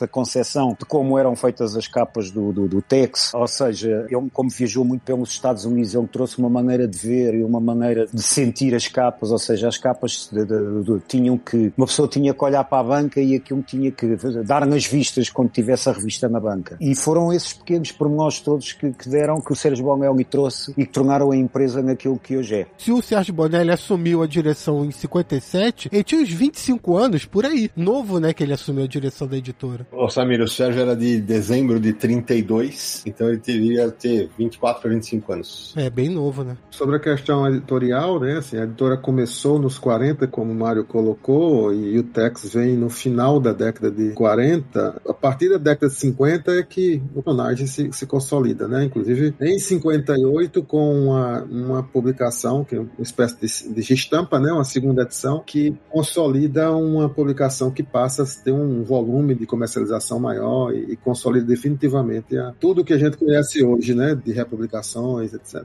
Até o próprio formato das revistas italianas é o chamado formato Bonelli. É esse, foi esse formato que foi idealizado, que se chama até Tex Gigante. Isso é o formato, eh, começou, começou por essa, essa série, João, eh, não me, deixe, não me deixe mentir, foi a segunda série da Tex, do Tex Gigante e que até ao número 90, até ao número 95 uh, publicou histórias já, que já tinham sido publicadas em tiras. E a partir do número 96 é que começam, é que acabam as histórias em tiras e começam as histórias inéditas nesse formato gigante que é o atual formato que hoje está nas bancas em Itália. Sim, que é o que começa em 58, né? Exatamente. Inclusive, assim, quando ele começou, é formato tira. Tanto é que as histórias de Tex, todas elas eram feitas no formato tira e foram feitas no formato tira até 1967. Aí o que aconteceu? Durante a vida dele ali, já em, em 49 mesmo, pegaram o encalhe lá das tirinhas, fizeram uma, uma racouta lá, né? Uma montagem. Ah, sim. É, de encadernado, assim, né? Com aquelas que. E depois fizeram uma outra também. E uma terceira também, que essa foi até 72, que foi a série, a série vermelha lá, a série roça que eles falam. Mas assim, até 67 era feita tudo em tiras. E teve lá, eu acho que em 52, 53, eles pegaram e lançaram um tal de uma série chamada Albudouro, que era na realidade a republicação, né, das histórias desde o início. Era a republicação. Aí esse Albudouro teve encalhes. Desse encalhe, eles fizeram uma Tex que foi a Tex gigante primeira série. Eles fizeram isso aí, foi até acho que 29 edições dessa publicação. Primeira série gigante. É, da primeira série, que inclusive ela terminou depois de começar a segunda, né? Ela terminou, se não me engano, em 60, mais ou menos. E a segunda série gigante, essa sim, que foi a série, que é a série que nós temos até hoje, ela saiu em ordem cronológica, é, reprisando todas as histórias é, de Tex desde o início. Em outubro de 58 saiu a número 1 e foi até 69, quando, com a edição, igual o Mário falou, até a, a edição 96. La Katia, se não me engano, a aventura. É, com essa história aí, que saiu em metade lá da número 96, que até uma parte da 96 ainda eram as histórias reprisadas das tiras. Aí com esse número 96 aí, aí começaram a sair histórias inéditas e aí já feitas para essa edição Tex Gigante no formato Bonelli. Ô Samir, eu acho que uma, uma medida boa pro tamanho do, do sucesso do Tex lá na, lá na Itália. Vira e mexe a Itália fazia aquelas coleções de jornal, de publicar coletâneas, de publicar grandes obras, né? Que eu tenho uma inteira que são 75 volumes que o Sérgio me mandava. Então, pô, saiu o Cavaleiro das Trevas, saiu Watchmen, saiu tudo nessa, nessa coleção. Misturava tudo que é gênero. Sempre quem abria a coleção era o Tex. Sempre. O primeiro volume era sempre o Tex, pra puxar vento. Isso é impressionante. Agora, eu vou voltar aqui no tempo aqui. Eu lembrei que quando eu tava na Globo, que eu criei aquela coluna Conversa de Salão, e nas cartas eu ficava falando, brincando com os leitores e tal. Eu vou fazer aqui um bate-pronto aqui com vocês. O Tex teve muitos desenhistas espetaculares, mas muitos. Sei lá, teve o Galep, teve Parlov, teve Nicolò, Tivitelli, um monte. Seco pra vocês. Desenhista e roteirista favorito de Tex. Agora eu quero ver. Agora eu quero ver. Bom, eu sou das antigas, não tem jeito. Eu sou das antigas, tá enraizado, Ah. é, não tem como. É o Bonelli, é o Gianluigi e o Galepini, desenhista. Olha aí. E o Mário? Bem, para quem não tem jeito para fazer um traço, eu acho que todos, não posso estar a criticar nenhum, antes pelo contrário, são todos bons. Se me permitirem uma resposta assim um bocadinho mais, mais longa, eu posso, só para, só para fazer um historial. Com idade, na idade, na, na chamada idade de ouro, nós tínhamos cinco desenhadores. O Alepini, o Eteri, o Mikongo, o Tich e o Fusco. Cada um com as suas eh, próprias especificidades e cada um com, com mais jeito para fazer determinadas histórias. O Tichy foi, foi para mim o, uma coisa que foi, foi arrebatadora. Pronto. Ah, então já vi que eu vou ficar mais amigo do Mário agora. Sim, o Tichy foi para mim uma coisa arrebatadora e eu continuo a considerar o Tichy como o, grande influenciador da esmagadora maioria dos desenhadores do Tex. E muitas vezes até quando tenho a oportunidade, quando vêm cá desenhadores à Anadia, portanto à, à mostra do Clube Tex, eu, eu, eu, eu costumo colocar sempre a mesma pergunta. O que é que eles acham do Tichy, do desenho do Tichy hoje, se é sintético ou se é falta de, de qualidade devido à, à idade? E há alguns desenhadores que me dizem que é falta de qualidade, há outros que dizem que é mais um, uma opção dele por, uma, uma, por um certo sintetismo. Eu acho que é mais isso, eu acho que é uma opção uh, por um certo sintetismo. Mas isto apenas só para fazer, só para situar. Ou seja, o Tichy para mim foi arrebatador naquela altura. Agora, eu tenho um top, se calhar, de cinco grandes desenhadores, mas eu considero, sei lá, eu acho que o Vilha é, é um desenhador ultra realista, ultra expressivo, muito bom, muito bom. Os meus dois favoritos, você citou. Giovanni Tichy e Cláudio Villa. Os meus dois favoritos. Mas depois dizemos, podemos dizer assim ao Sidney. Os irmãos Chestaro têm, com esta última história do Mephisto, estão muito bem para estes ambientes góticos e sobrenaturais. Uhum. O Civitelli é muito bom com os ambientes urbanos, se bem que também esteja bem em, outro, em outros ambientes. E eu, no meu livro, eu, eu, nessa parte dos desenhadores, eu falo em cinco nomes porque são os nomes para mim que deixaram um legado na série. Sim. São o Galen Epini, porque foi o criador e deu um rosto ao herói. Foi o Tichy, que mudou radicalmente aquilo que estava a ser feito todos os desenhadores e influenciou todos os, os que vieram mais tarde. O Civitelli, por trouxe uma arte de trabalhar que influenciou quem escrevia, para os argumentistas, escreverem histórias de acordo com a sua arte de trabalhar, o pontilhado, o desenho a partir da fotografia, tudo isso é um legado do Civitelli. E depois temos o, o Cláudio Vilha, que é um desenhador muito expressivo, ultra realista e que está à vontade em todos os registros. É a minha opinião. Perfeito. E você, Ricardo? O Samir eu vou pular porque o Samir não é um leitor de técnico. É, eu, eu, assim, realmente, às vezes é meio difícil, mas assim, eu tenho uma, uma coisa que me vincula o text desde o início e que eu me, me relaciona também, inclusive, com um dado personagem que eu já falei aqui, que é o Bruxo Moro, e essas histórias de realismo fantástico, etc., que é o Guglielmo Letteri, né? Realmente, eu, eu, algumas pessoas, inclusive, criticam muito, dizem que o, que o, a, o rosto do text dele é igual, sorrindo, fazendo qualquer coisa, mas para mim, eu tenho, inclusive, um livro que o Buratini e o Priarone escreveram sobre text segundo Letteri, que para mim é, é, fantástico, né? Tudo que, assim, a, o Mário e o Zeca, em mais de uma vez, eu imagino que agora também, fizeram exposições com o rosto do texto dos diferentes desenhistas, e é uma coisa interessante, né? Nós, colecionadores, assim, mesmo se não tiver, às vezes, o nome de quem desenhou embaixo, você consegue, consegue identificar. Então, o texto do Letteri, onde eu ver, eu, eu, eu, sei qual que é. Entendi. E, assim, claro, tem vários desenhistas é, mais novos que vocês comentaram, muito bons, mas eu, eu vou me abster de falar. Eu sempre faço questão de falar do Lettere e sobre articulistas, sobre, sobre roteiristas, eu fico com o atual, né? Com o Mauro Bozelli. Eu acho que essa questão reforça a questão histórica sempre, né? Precisão nos roteiros. É um cara que lê muito, lê demais. Se, se você pegar as mídias dele, né? Ele tá o tempo inteiro lendo, tá o tempo inteiro organizando informação. Inclusive, até parece que como pessoa, às vezes é um pouco... Parece-me um pouco fechado. Não sei se o Mário conhece pessoalmente, né? Conheço, conheço. Até por essa questão de, de ser uma pessoa mais compenetrada e que está sempre revisando, lendo, enfim. E eu esqueci-me de dizer isso, e, e desculpa, esqueci-me de dizer, portanto, que só falei desenhadores, mas concordo com o Ricardo Mauro Bozelli, para mim é o, o, maior argumentista de sempre do Texas. Que o Jean-Louis Bonelli, onde esteja, que me perdoe, porque ele é que foi o criador, mas o Mauro Bozelli trouxe uh, a arte do Bonelli adaptada aos novos tempos e está a fazer uma revisitação do mito, que é uma coisa fabulosa. Uh, não só com o Tex Wilmer, mas toda esta psicologia que está a dar às personagens, nomeadamente ao Jack Tigre e ao, e ao Kit Wilmer. E depois é uma, é, é, são histórias em que o Tex, às vezes a gente pensa que o Tex não é o protagonista, mas no fundo ele está no centro de tudo, está no centro da trama. Se me permite um comentário sobre desenhistas, em parte sobre uma certa polêmica que a gente tem, é, é a atual coisa importante para nós brasileiros, onde, onde, o Tex realmente, fora da Itália, é o local onde mais se lê, se, se publica, é finalmente a chegada de um brasileiro para desenhar Tex, né? Nós, nós temos aquela história que fica no passado, que eu nem vou comentar, de outro desenhista, inclusive uma pessoa que é minha amiga, que eu, eu gosto muito, mas a,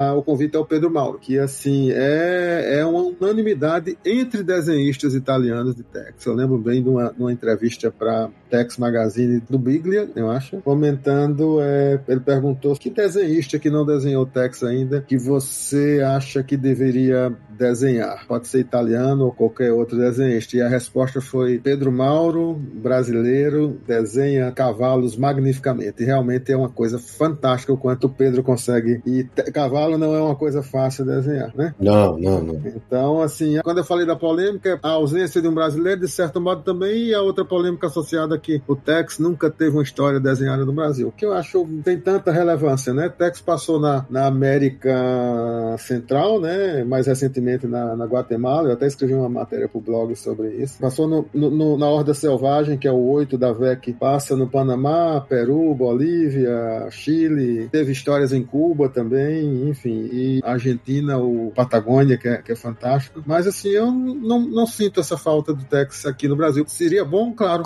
o Mr. No é todo no Brasil, deveria ser muito mais valorizado. O Zago já teve histórias no Brasil também. Enfim, mas que bom que o Pedro Mauro tá chegando aí. É para pensar se o Tex encontrasse aí o cangaço na época, não sei se a época coincide, acho que sim, né? Sim. É, o Mr. No e Zago encontraram cangaceiros, né? É verdade, é verdade. E, mas você falou um negócio, Ricardo, que acho que é importante de ressaltar. Eu lembro muito que isso já nos anos 90, eu sei que amigos que acompanham grupos de text, tem uma, uma boa parcela dos leitores que é ultra tradicionalista. Então, ah, não gosta desse desenho do Tex é um pouco mais estilizado, tal. Eu até entendo, mas eu, por exemplo, acho que uma das provas do, do sucesso do Tex é o Tex Sony, o Tex gigante, que desenhistas convidados fazem um álbum especial. Pô, nesse, nessa coleção, vou tentar lembrar de cabeça aqui. Passou o Joe Kubert, passou o Jody Bernet, o Parlov, Goran Parlov, o Alfonso Fonte espanhol, o Ivo Milazzo, que eu adoro, né? o Colin Wilson, passaram nomes gigantescos, assim, né? o Henrique Breccia. É, então, assim, eu, eu, acho que uma das provas do sucesso é isso, né? É, para mim, a principal coleção de Tex que eu guardo com mais carinho é justamente os, os Texones, assim, e, e, eu falei da questão do Lettere como uma coisa, inclusive, bem quadrada do Tex tradicional, etc., mas, assim, eu não vejo problema nenhum no nariz do Tex do Breccia, que todo mundo fala. nenhum, nenhum, nenhum. Eu também não. É, eu lembrei do Magnus, o Magnus tem um traço bem mais carregado na arte final, o pessoal não gostava. Eu falei, é, é curioso. Vitor de la Fuente, José Ortiz. O pessoal falava que o traço do Magnus ali parecia um, um desenho de. Um desenho pra criança, assim, né? Que era limpo, era aquele negócio. O pessoal falava isso aí na época. Tem uns desenhistas, inclusive hoje, que estão no Tex Wheeler. Eu não sei se o, o Rubini desenhou o Tex Wheeler jovem, Mário, também. Sim, sim. É, mas assim, o, o Rubini, o Roberto de Angelis, o que esteve em Portugal também conosco, o, o esteve na mesma época com o Roberto de Angelis, enfim, todos desenham. O De Angelis esteve com o Bruno Brindisi aqui em Portugal. Com o Bruno Brindisi, que eles te, desenham, assim como o Rubini, de uma forma muito plástica, né? Inclusive o Rubini, as capas americanas da Epicenter, com, com Tex ou com, com outros personagens, estão maravilhosas. Inclusive lembram muito desenhos de, de Marvel e tal, porque é um desenho bem plástico, assim. O Michele Rubini, né? Michele Rubini chegou a desenhar uma história a cores uh, escrita pelo Buratini, o Chupa Cabras, se não me engano. Já que vocês estão falando aí de autores, desenhistas, escritores, só para deixar registrado que Galep, que foi co-criador do Tex, nasceu em 1917 e então em 2017 ele completou 100 anos. É, ele já, já tá falecido, né? Mas já seria 100 anos do nascimento. É, ele faleceu em 94. Mas em 2018, a Mitos publicou um especial chamado Tex Apresenta 100 anos de Galep, que é uma edição de 200 páginas mostrando aí a vida e arte do Galep durante a carreira dele. Tex Wheeler è tornato! Oi, cara, a gente, a gente tá falando aqui com três especialistas no, no assunto, né? Mas acho que vale, de repente, pensando em, em quem possa conhecer o Tex agora, enumera algumas histórias marcantes e também personagens coadjuvantes. Porque a gente falou do Mephisto, o Mephisto é um feiticeiro, explica, é, tem o Yuma, né, que é o filho dele, né, que também é outro feiticeiro. É assim, quem forma o elenco de apoio de Tex? A gente, acho que ele podia fazer uma, uma rápida explanação. A gente já comentou, de certo modo, aí os principais, né, que é os, são os pardes, né, o Kit Carson, o Jack Tigre e Kit Wheeler, mas tem vários outros que estão no grupo dos amigos, né? Entre eles é o Montales, que participou da Revolução Mexicana e que se encontrou com o Tex em vários momentos, inclusive em histórias mais recentes, né? O Jim Brandon, que é um casaca vermelha, e tem vários outros, Nat McKennedy, Pac McRyan, Ellie Parker. O Grosjean, que nós já citamos. É, o Grosjean, alguns indígenas como Cochice, McParland, Barba Negra, enfim. O Bruce Moro, né? Ou é o Morisco, como eu, que eu comentei com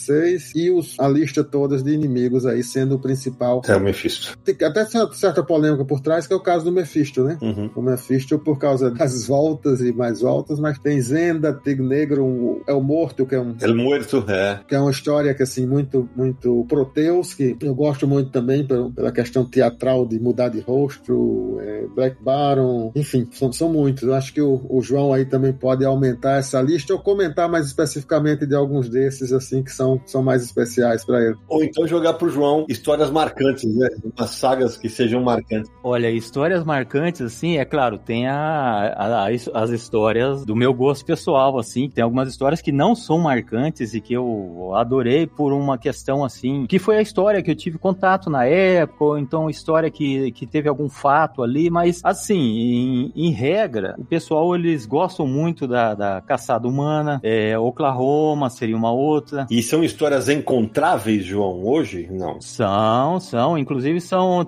várias reedições. Isso, Oklahoma tem colorido, tem vários especiais. Há alguma crítica ao Oklahoma, né? Assim, mas eu, eu adoro Oklahoma, inclusive foi uma das últimas histórias do Leteri, não é isso? Sim, é, ele já tava, como diz, o traço dele. Por ele estar mais velho já, eles criticam o desenho do Leteri à época, mas Oklahoma é uma, é uma saga fantástica, né? É, é o Muerto também, o pessoal gosta bastante. Por incrível que pareça, aquela história do Tex 17, o mistério do Vale da Lua lá, do, do Alien, é uma história simples, curta, um negócio assim Sim. que não. Mas que marcou para mim. É uma história que eu gosto. E, e, de vez em quando, assim, eu penso, vou lá pegar de novo para reler. Juramento de Vingança, eu gostei bastante. O Grande Golpe também. A Noite dos Assassinos, que saiu até no especial no 58, né? Pela primeira vez lá. O Mistério do Vale da Lua, inclusive, né, João? Tem vários especiais, inclusive um, um eu ganhei de presente de um amigo, do Joe e Fábio. É um que é do Joe e Fábio, que é uma. A capa é, a, é, o, é o rosto, né? É diferenciado. É. É o rosto em 3D, né? Assim, com a impressão do papel. É, você sente as escamas do Alien, né? É, essa edição eu ainda não consegui comprar, mas ainda tá na lista para futuramente. Olha aí. É, e você falou de uma edição que para mim é muito especial também, é, é, é, um clássico realmente, que é Caçada Humana, né? E Caçada Humana tem uma, uma coisa por trás marcante na saga texiana, é que ela estreia é, o Sérgio Bonelli como Guido Nolita, né? Com o pseudônimo que ele usou, né? E que, na verdade, à época, o Jean-Louis, o pai, teve um contratempo e o Sérgio foi chamado para, entre aspas, remediar essa ausência momentânea do pai, né? E sobre o pseudônimo Guido Nolita, ele construiu uma aventura que é realmente assim, uma coisa fantástica em termos de roteiro, né? Uma história que eu gosto muito, tenho muito carinho por ela, foi o primeiro Tex anual, de dezembro de 99, que é o Caçador de Fósseis, escrito pelo Antônio Segura, com desenho do José Ortiz, cara. Puta, é, a capa é toda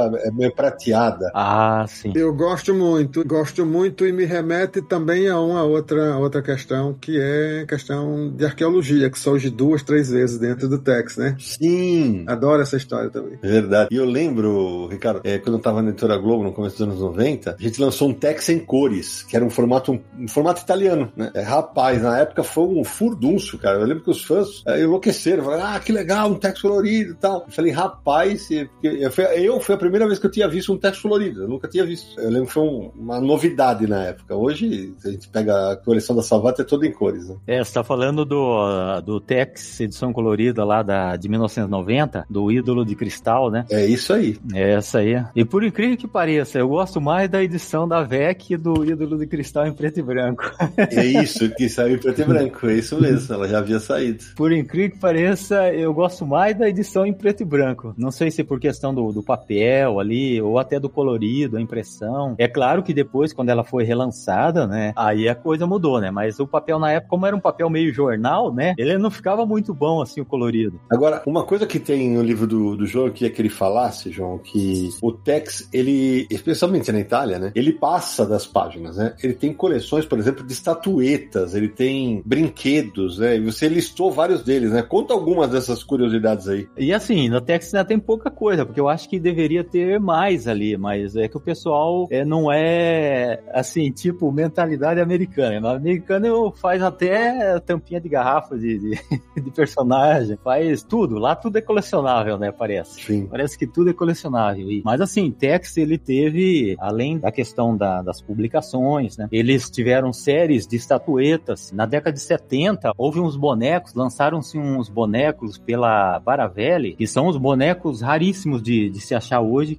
custa uma nota. Depois, é claro, tem a, a Mego Repro lá que fez reproduções desses bonecos aí, agora recente aí na, nesse século 21. Mas fizeram aqueles bonecos lá, fizeram umas estatuetas que eram pequenas, tinha praticamente ali 5 centímetros, 6 centímetros de altura, metálica, era em metal e vinha geralmente algumas partes da estatueta eh, vinha assim desmembrada para a pessoa montar. Ah, eu sei, eu tô vendo aqui, é, que foi a Collezione Opera, tô vendo teu livro aqui, Colecione Ópera. Ah, tá vendo o livro? Ah, tá. É, essa, essas aí eram engraçadas porque você tinha que colar, né, a, a montar... A, a, peça. Montar a peça e pintar depois. Ó, tá aqui, ó, esculpidas por Giuseppe Capretti com tiragem limitada de 500 unidades, 5,5 centímetros. Agora, a próxima que você lista aqui, que essa aqui, eu, na minha última visita ao Bonelli em 2009, eu vi fiquei babando. É da Infinite? Que é uma coleção da Infinite. Era estatuetas de 32 32 centímetros de altura. Eu vi na, no, no, escritório do Bonelli, do Sérgio, eu falei, rapaz do céu, que coisa espetacular. Eu tenho duas e o, o João tem as três, né? Que, é, que tem uma que é de, de bronze, é. que é, é difícil de achar hoje. Elas são feitas em resina, né? Só que tem uma que ela é pintada imitando o bronze. É um bronze, assim, é uma estatueta de bronze falsa, mas assim, ela é. E essa estatueta, todas essas estatuetas aí, é uma série de, de três estatuetas, elas tiveram tiragens assim essa de bronze, foram 48 unidades numeradas. Sim. Aí teve uma outra que é idêntica à de bronze, só que pintada com as cores do Tex mesmo, camisa amarela, calça azul. E essa aí teve uma tiragem de 148. E teve uma outra que aí a base, onde fica a estatueta, ela é menos rebuscada, assim, ela tem menos detalhes, é uma base mais plana, assim. Essa teve 648 unidades só. Quer dizer, qualquer uma das três aí são, são raríssimas. Essa de 48, então, imagina, as 48 pessoas têm. E você é um deles? Eu sou um deles. Rapaz! em 2005, João, a coleção, a Hachette, ela lançou uma coleção, tava na época, sabe, você lembra das estatuetas da Marvel e da DC, que estavam saindo aqui também no Brasil e tal, e saiu na Itália também. Eu vi algumas, eu tenho aqui uma da Bonelli, que é da Júlia, tem do Dylan Dog e tal, mas o Tex teve uma coleção inteira dele, né? É, na realidade essa da da, Rachete, o Raquete aí, ela saiu com Tex e personagens é, do mundo texiano, tanto amigos, inimigos. Inclusive, ela é uma coleção assim que tem algumas estatuetas, tipo Tex e Dinamite, que elas são em formato maior. É o cavalo dele. É cavalgando. Elas são em formato maior. É, Tex também, Prisioneiro dos Navarros também, ela, ela é um formato maior. E, em regra, ela, ela segue um, um tamanho só, assim, as personagens. Mas tem algumas ali que elas, elas extrapolam um pouco, elas são maiores assim. Você colocou aqui, a, a maioria tem 15 centímetros de altura, exceto o Tex e Dinamite que tinha 24. Eu tô vendo aqui a lista dos personagens. Rapaz, tem até uma prima minha aqui, Manuela Guzmán.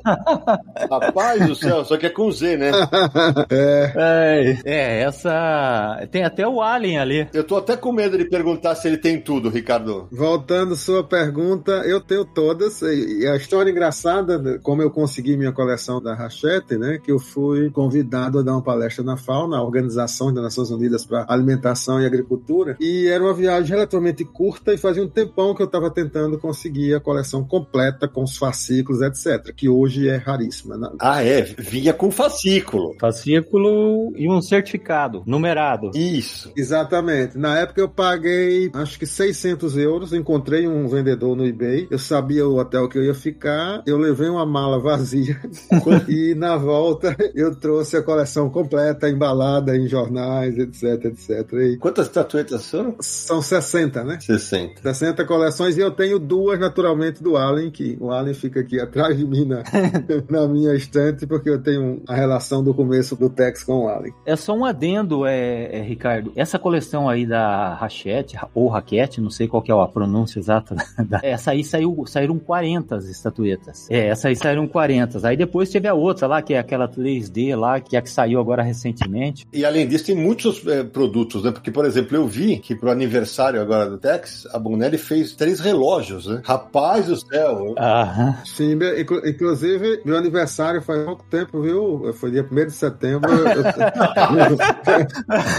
O meu foi quatro dias antes, 29 de agosto. Se também quiser mais. Ó, o, o meu também não faz muito tempo não, hein?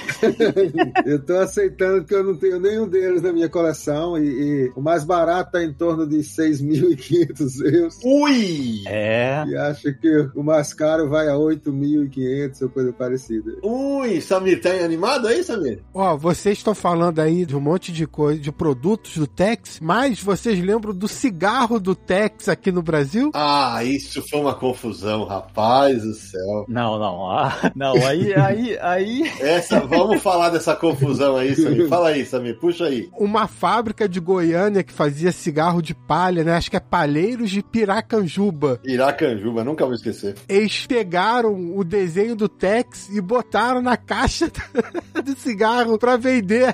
É, sem direito autoral, sem nada. Pegaram na. Sem, sem, sem direito, simplesmente botaram o Tex na caixa. E aí saiu no Universo HQ isso aí. É, eu vou linkar o post na notícia. Inclusive, é, teve mais uma, uma fábrica aí de, de palheiros aí que fez essa, essa façanha aí. Teve mais um, né? Teve, teve mais uma. Eu me lembro que era alguma coisa de Ribeiro. Souza Ribeiro, é, é Souza Ribeiro. Essa da Souza Ribeiro foi pior ainda. A Souza Ribeiro, o Tex ali era, era o Tex, não tinha o que falar que não era. Ela, ela fez isso também. No caso lá do, do cigarro de palha, também não tem como falar que não é o Tex. Eles pegaram a capa de Tex 354. Sim, exato. Só que na capa o Tex não tá fumando. Na caixinha do cigarro de palha, eles botaram o cigarro na boca do Tex.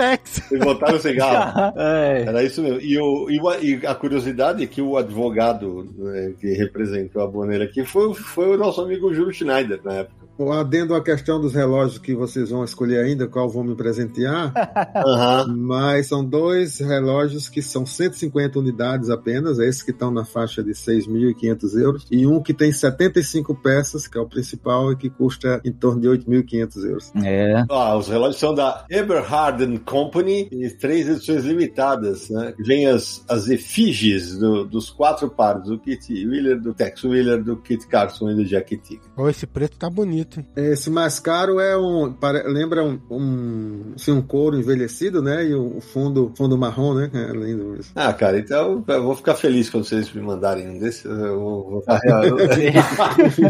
Um outro item de, de Tex que é raríssimo também de encontrar, porque o pessoal, o original, né? O pessoal usava e como ele é de um, de um plástico, ele arrebentava, quebrava, que eram as, as máscaras de carnaval da década de 80, de Tex e dos Pardes. É sério? É, tinha máscara de carnaval deles. Não, não, isso não. Isso você está brincando comigo. Vai, vai lá na, na, primeira, na primeira ou segunda página do livro, você vai ver duas máscaras dessa aí. Meu Deus do céu, Jesus de bicicleta. Eu tô vendo aqui, Samir. não, depois você manda essa imagem pra gente, João. Me manda essa imagem. Ai. Meu Deus do céu. Sim, eu sou um grande apaixonado por estatuetas. Não só do Tex, mas de, de estatuetas de todos os heróis da banda desenhada. Tenho, portanto, assim, uma parte, tenho uma coleção grande que saiu agora em França. São cerca de 80 estatuetas do mundo Disney, portanto, são estatuetas até grandes e muito bonita a coleção. Tenho coleções de- dos carros Michel Vaillant, carros do Spirou, carros do Tintin, carros do, do Blake e Morton. É, acho bom você não me convidar pra ir na sua casa. Eu acho prudente que você não me convide.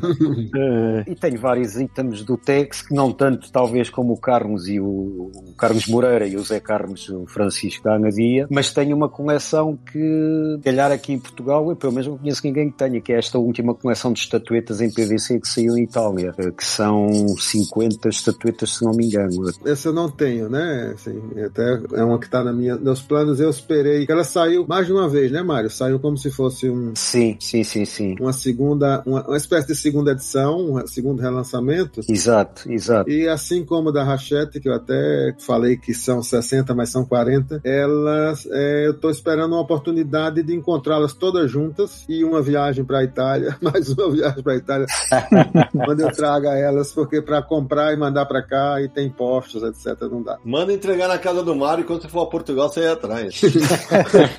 o perigo é o Mário te devolver, sei lá, né? É. A casa do Mário já recebeu muitas coisas minhas. e posso continuar a receber, Ricardo, com todo o prazer. Não, depois o que tenho mais é, é, é, aqueles desenhos que os desenhadores, quando cá vêm, fazem. Pronto. Uh, mas isso, o campeão é o José Carlos Francisco, tem mais de 100. Ah, com certeza. E a gente falava aqui, Mário, porque é, nós estamos vendo quem é que vai presentear o outro com o relógio que a Bonelli lançou agora, que custa apenas 8 mil euros, né? Oi, oi, oi, oi. Haja é. dinheiro, haja dinheiro, haja dinheiro. Ah, aí é muito, né? Aí é muito.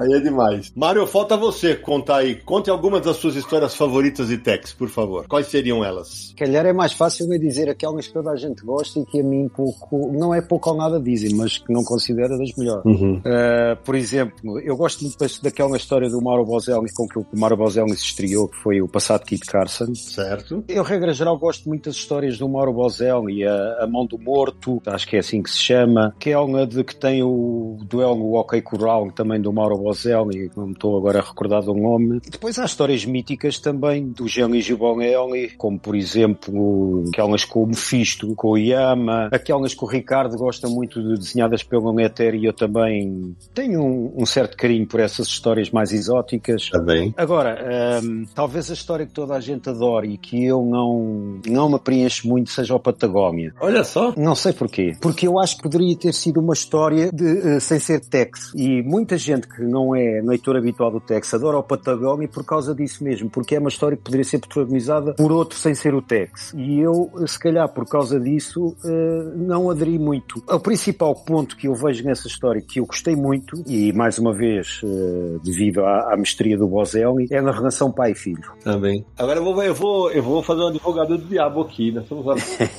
um bom tempo e eu, eu vou botar os três na fogueira agora. Nenhum momento foi citado o nome de Claudio Nisi. Vocês estão no time dos que não gostam do, dos roteiros? Não, não. Não. Da minha parte, eu, eu há pouco já falei que o Claudio Nisi prestou um grande serviço ao Tex, sustentou o Tex durante muitos anos sozinho. Concordo. E acabou por assinar muitas das uh, histórias que foram consideradas, uh, não digo obras-primas, mas acima, muito acima da média. Por exemplo, aquela história da Guerra da Secessão, portanto, que há entre dois irmãos, um do norte, outro do sul, que é uma história muito boa. Aquela história em que ele revisita o passado do Tiger Jack e, portanto, que a amada dele, Natania, que é assassinada por um mexicano, também é muito boa. Aquela história de intriga em Santa Fé, portanto, querem assassinar o presidente dos Estados Unidos, desenhada pelo Fábio Civitelli. E principalmente aquela história em que, mais uma vez, há um relacionamento entre pai e filho, em que é, João, ajude-me que o Kit leva um tiro, perde a memória, não conhece o pai, conhece, portanto, apaixona-se pela flor de lua, uma índia. É o homem sem passado. O homem sem passado. Pronto, é uma história também muito boa do Easy. Portanto, resumindo e concluindo, acho que o Easy é muitas vezes injustiçado. Tex Wheeler é tornado. Agora, amigos, eu queria. Eu lembro que eu, quando eu falava com o Sérgio, o Tex teve uma adaptação para cinema, né? Interpretado por um grande ator, Juliano Gemma. Juliano Gemma. Mas o Sérgio achava o filme muito ruim. E pelo jeito, isso é quase uma unanimidade, então certo?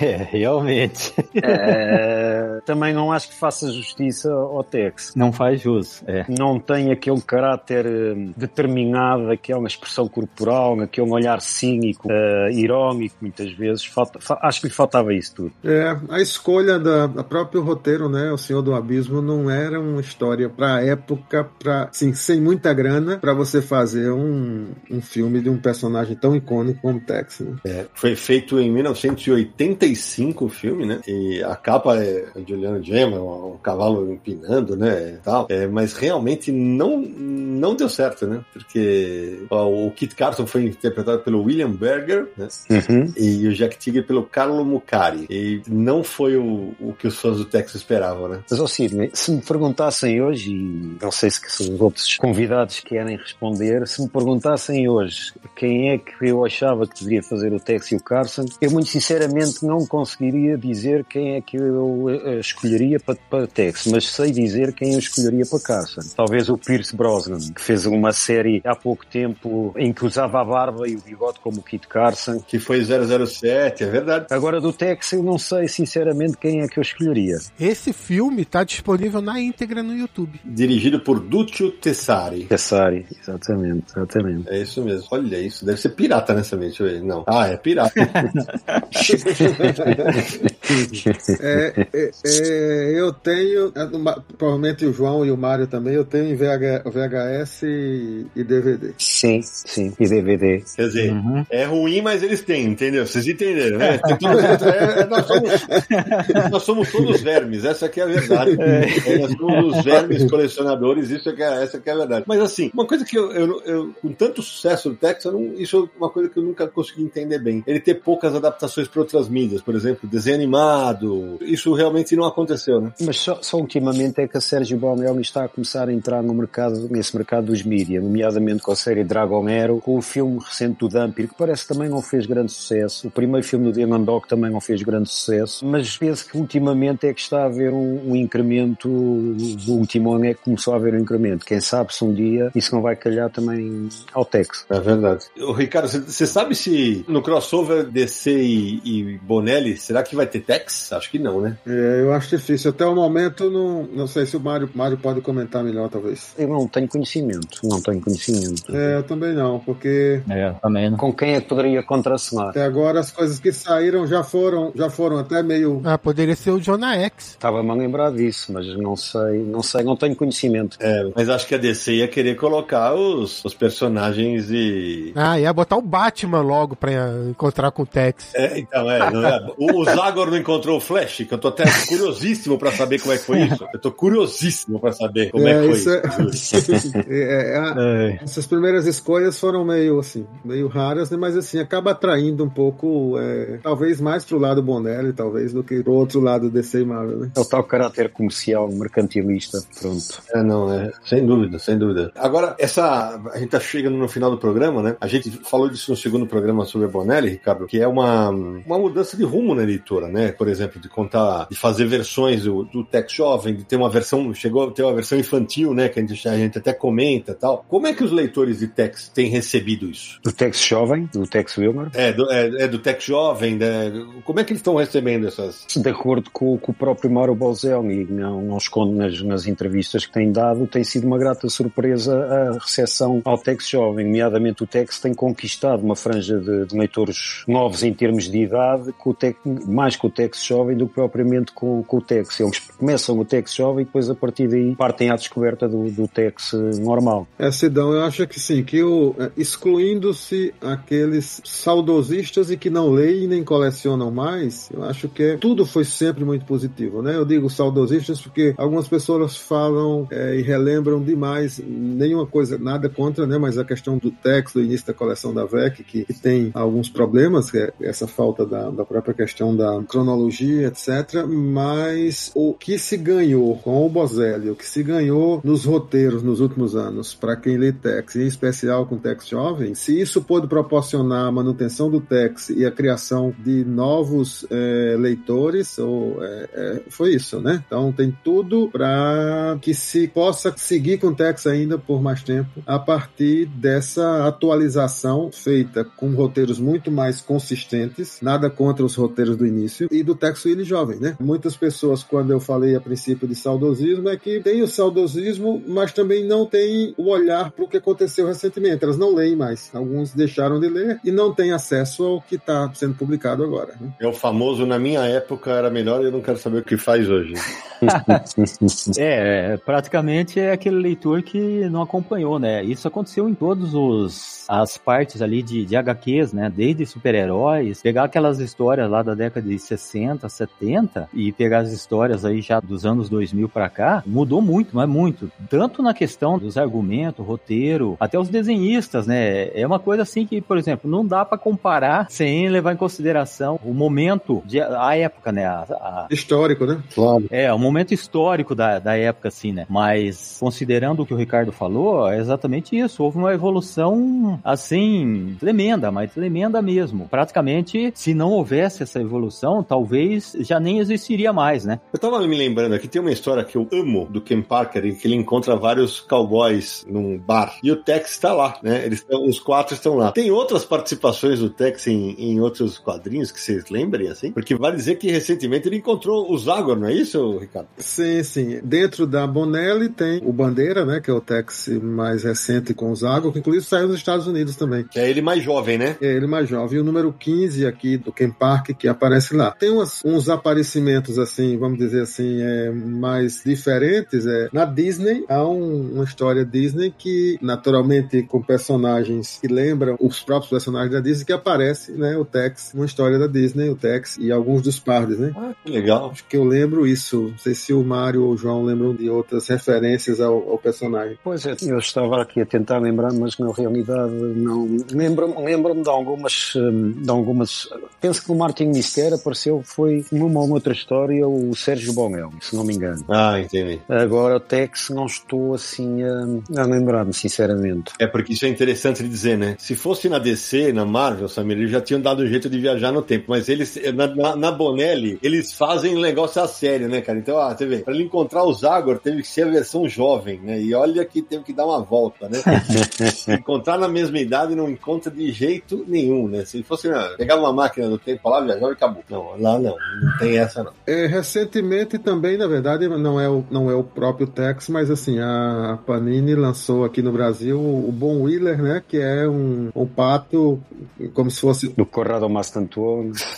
Hum, bem lembrado, bem lembrado. É, como na Santuana, né? Que aparecem, aparecem juntos, né? Certo, certo, certo. O Ricardo tava falando de homenagens da Disney pro Tex e tal. Não tem muito tempo, a Panini publicou um- uma caixa, foi em 2021, eu acho. Publicou um box chamado Graphic Disney, Bon Wheeler, Dylan Mouse e Ganso Never, né? E aí tem a- essas histórias do homenageando o Tex e outros. E ainda há uma história do Martin Mister. Ah, é? É, é. Por acaso saiu aqui numa revista Disney em Portugal, né? mas eh, não, não havia mais nada nenhum, a não ser o o original italiano. E no Brasil não, não sei se terá saído. Tex Wheeler è tornato! Yeah. Agora, uma coisa que é importantíssima a gente dizer, é, especialmente no Brasil e Portugal, porque há clubes de Texas, que é dos fãs que, como o Ricardo, como vocês, perpetuam o amor pelo personagem, né? Então eu queria que o Ricardo falasse da Confraria Bonelli, eu queria que, a gente falasse um pouquinho mais do blog do Zeca. Isso é mantido basicamente da mesma maneira que a gente mantém o Universal aqui, né? Por paixão, não é isso? É, exatamente. Sobre a Confraria Bonelli, né? A Confraria Bonelli, inclusive, nasceu de um momento de alguns leitores que estavam reunidos aqui, como existe em Portugal, que eu imagino que o Mário vai comentar. Havia ou há um clube Tex Brasil, mas que já não se reúne com frequência, enfim. E aqui tinha o Fórum Tex BR, não tinha, Ricardo? Exatamente, o Fórum Tex BR, que ainda tem a, a, a plataforma no ar, né, onde tem essas informações ainda são, são mantidas no ar. E a partir de alguns grupos que se reuniam no Clube Tex BR, se pensou em ampliar isso, né? A, a Joana, que hoje está na MITS, é uma das pessoas, o Ed Kit Carson, o Edmar, das pessoas que estavam no princípio, inclusive na coordenação da, da, da confraria. Joana Russo. É, e assim, na época, uns 30 ou 40 pessoas que gostavam de Bonelli e de Tex começaram a discutir, né? Então a Confraria Bonelli nasceu desse grupo de leitores e que seguiu a partir de, da mídia, né? Assim, é, isso facilitou muito. Inclusive, a gente falou isso no outro, no outro, no segundo podcast, né? Que o primeiro é aquele, aquele anterior, onde até o, o próprio Leonardo Campos diz que foi onde ele se inspirou, né? Para publicar Bonelli. A partir desse podcasts e nessa época aí, 2017, começou a se pensar, inclusive, várias outras editoras, né? Então, é, Bonelli sempre foi Tex, né? A Confraria Bonelli nasce em volta do Tex, mas hoje há uma série de editoras que passaram a publicar Bonelli graças a esse movimento, né? Então, a Confraria Bonelli hoje tem é, site, tem um canal onde a gente faz praticamente todos os lançamentos de Bonelli que acontece no Brasil, né? Sempre aos domingos à noite. Já fizemos várias lives sobre personagens específicos, trazendo especialistas. Tem pessoas fantásticas, como o Joey, que eu falei há pouco, que é um, um fanático é, leitor do Dump. E a gente tem usado essas mídias para alcançar novos leitores, né? De Tex, claro, também, mas de, de, personagens italianos da Sérgio Bonelli e alguns outros fumetes também, o próprio Diabolic é um, é um dos casos aí, né? Então tem se circulado em torno disso, a gente mantém essa conversa boa, né? Quase todos os editores de Bonelli hoje estão dentro de um grupo que a gente tem, como o grupo que vocês mantêm na Universo HQ, justamente para discutir editoração, para discutir divulgação, e, e, tem sido muito bom esse, esse movimento. Pronto, nós aqui temos o, o blog e temos o Clube Tex. A gênese do blog eu já tive a oportunidade de explicar logo no início, portanto, uh, foi alguém que, em que pensei para, para divulgar a personagem, mas que sempre no intuito que não teria, entre aspas, acabou-se para andar com aquilo para a frente se não fosse o Zé Carlos. E, portanto, entreguei aquilo ao Zé Carlos. Uh, de quando em quando colaboro, como é certo, mas o blog tem o, tem o carisma, tem uh, o sucesso e tem a popularidade que tem, deve-se fundamentalmente ao Zé Carlos, que todos os dias, sem, sem exceção e há, há alguns anos esta parte, tem alimentado diariamente. E depois é uma pessoa que tem, que tem também, como tive a oportunidade de dizer, contactos na, nas, tanto no Brasil como na Itália, portanto, nas duas pátrias do Tex, e portanto tem essa facilidade. Depois temos o Clube Tex Portugal, que foi uma coisa muito engraçada, que estávamos todos num festival de banda desenhada em Viseu, que não tinha a ver com o Tex, mas que estava lá presente o André Venturi. E nós até estávamos divididos, portanto, no jantar, a mesa dos texianos e a mesa dos não texianos. E o Tom Hernani, que tem a Bate-Caverna e a grande coleção, que há bocadinho estávamos a falar, começámos a conversar, epá, temos que, temos que fundar um clube, já andávamos a falar nisso, e eu me disse, epá, vocês andam sempre a falar nisso e nunca mais fazem, então é já agora. E retirou uma daquelas eh, folhas de, da mesa de jantar, rasgou ao meio e começou a escrever aos tantos dias data, da data do mês todo, ano tal, na presença, e depois começou a escrever os nomes das pessoas que estavam presentes, foi fundado o Clube Tex Portugal eh, e, portanto, tínhamos seguido por, por eh, vamos assinar todos os presentes. E o André, o próprio André Venturi, como padrinho, que estava ali presente, ficou como padrinho. Temos isso hoje em moldurado. Olha só! E está até manchado de vinho, né? está manchado de vinho, exatamente. É, fica mais giro, João. e depois começámos a pensar, eu dei a dica de fazermos uma revista. Uh, e o Zé Carlos queria fazer a revista uh, tal como ela hoje existe, em formato papel. E eu achei que uh, portanto, que, que, que, que, com certeza que teria muito mais êxito, mas que também seria mais caro. E, portanto, talvez fosse melhor fazermos uma revista digital, como acontece em muitos, em muitos sites eh, italianos que têm, que têm revistas do Tex, do Zagor, mas o, o Zé Carlos em boa hora insistiu, bem, vamos, vamos, vamos fazer, vamos fazer um número em papel e ver o que é que dá, e a partir daí foi o que foi. Os primeiros números foram, foram feitos uh, graficamente por um, por, um, por um senhor português que, entretanto, entretanto, infelizmente faleceu, e o João Marinho está aqui presente uh, em boa hora, pegou as rédeas da revista. Eu não me canso de, de, agradecer ao João, e já agora quero também agradecer porque o livro do Tex, Mais que um Herói, que eu escrevi, também muito se deve ao João, porque o João é que o editou todo graficamente, depois de algumas discussões no bom sentido, tipo letra, do, do espaço, disto e daquilo, o João foi, foi, foi impagável, foi de uma, de uma colaboração e de uma amizade, um carinho que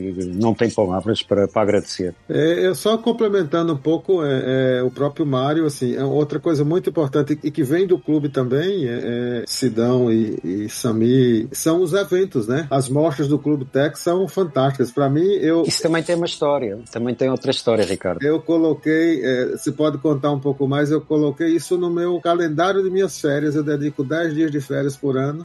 Olha só! E nós ficamos muito contentes. Para estar na mostra, estar tá com pelo menos dois É artistas italianos, normalmente desenhistas, né? Há uma ideia de se trazer também roteiristas, mas eu tenho hoje originais de Tex graças à ida ao, ao evento. É, e antes de passar para o Mário, só lembrar que assim, a gente teve alguns momentos interessantes aqui no Brasil, o Sidão conhece, já de, de eventos mais antigos, mas mais recentemente os 70 anos do Tex Limeira e também é, a partir da criação da Confraria Bonello, os encontros da Confraria Bonello, que já tivemos alguns, e agora em final de setembro também houve o evento que é uma tarde Bonelli, que é feita no, no Rio Grande do Sul, é o segundo evento que está vendo, e que comemora junto com o evento da Confraria Anual os 75 anos do Tex, né? Então quem pôde estar lá presente foi um, um evento bem, bem interessante. Você falou, Ricardo, um negócio, eu lembrei, na primeira Bienal de Quadrinhos do Rio de Janeiro, em 1991, o Bonelli trouxe para cá uma exposição do Tex, cara, que era sensacional. Ele trazia vários originais. É, e tem um pôster que eu não tenho na minha coleção, não sei se o João tem, do Tex, tem o Cristo Redentor no fundo, assim, né? Sim, é isso. Ah, sim. Tem duas versões. Duas versões não, dois papéis de impressão desse pôster aí. É, é, é, isso mesmo, é isso aí. E, e, a exposição, ela era toda cenografada, como se fosse um salão, um velho oeste, e as artes estavam ali. Aí tinham displays dos personagens, cara, é, olha, era de tirar o chapéu. Então, Mário, fala um pouco sobre o, os eventos que são co uma coisa extraordinária, né, para quem é colecionador de Tex. Sim, eh, também foi uma, uma ideia que nós tivemos quando o Hernani escreveu aquilo na, no papel da mesa com o vinho. Tivemos a ideia de fazer a revista de, dois números, portanto, por ano, uma revista semestral, e tivemos a ideia de fazer uma mostra que pudesse trazer,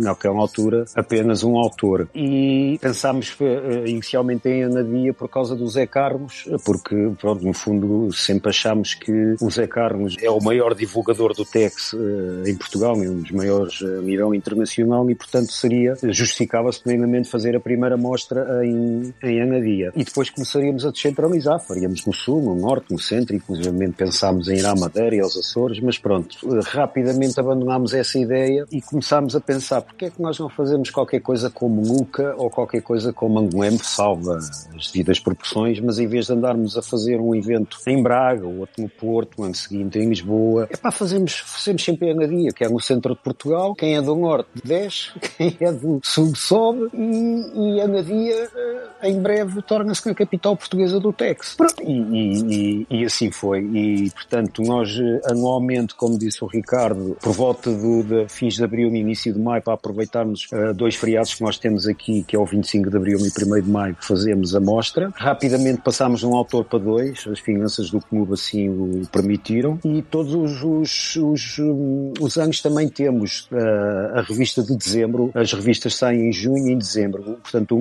de dezembro, nós fazemos a entrega das revistas sempre com um jantar, esse sim, uh, no Cacém, que é nos arredores de, de Lisboa. Mas é um evento, pronto, que se junta 20, 40 pessoas no máximo. Não, não é mais do que isso. A mostra não. A mostra é uma coisa mais maior. Não, só queria dar uma palavrinha final aqui, né? Agradecer o, o Mário ali, né? Pela oportunidade lá de ter participado lá do, do livro dele, né? Porque, assim, hoje para mim uma, uma coisa que está dando grande satisfação é poder utilizar coleção, poder utilizar para alguma coisa de divulgação de text e, e aquela oportunidade ali, inclusive a gente sempre aprende mais. E a revista é sem comentários, né? Tem uma equipe que assim não, não é, que trabalha realmente, trabalha realmente para divulgação, é um pessoal empenhado, é um pessoal é comprometido, o pessoal que gosta realmente da personagem. Então é uma, como diz, hoje é uma das grandes satisfações que eu tenho de Tex é isso. E o João ajuda muito. O João ajuda muito com os seus conhecimentos, poupa-nos muito trabalho, entre aspas, porque nós antigamente eu tinha que dar as instruções todas ao, a quem fazia a revista, portanto, uh, escolher as imagens e agora põe esta imagem, põe aquela, não sei o quê, e o João, como profundo conhecedor, uh, eu não preciso dizer nada, eu limito-me a maior homenagem que eu posso fazer ao João, para além do seu carinho e da sua amizade, é que eu limito-me a mandar os textos e o João, se houver alguma coisa que não esteja bem, avisa logo e ele próprio é que escolhe as melhores imagens e o melhor sítio onde as colocar. Muito obrigado, João. Não, eu que agradeço.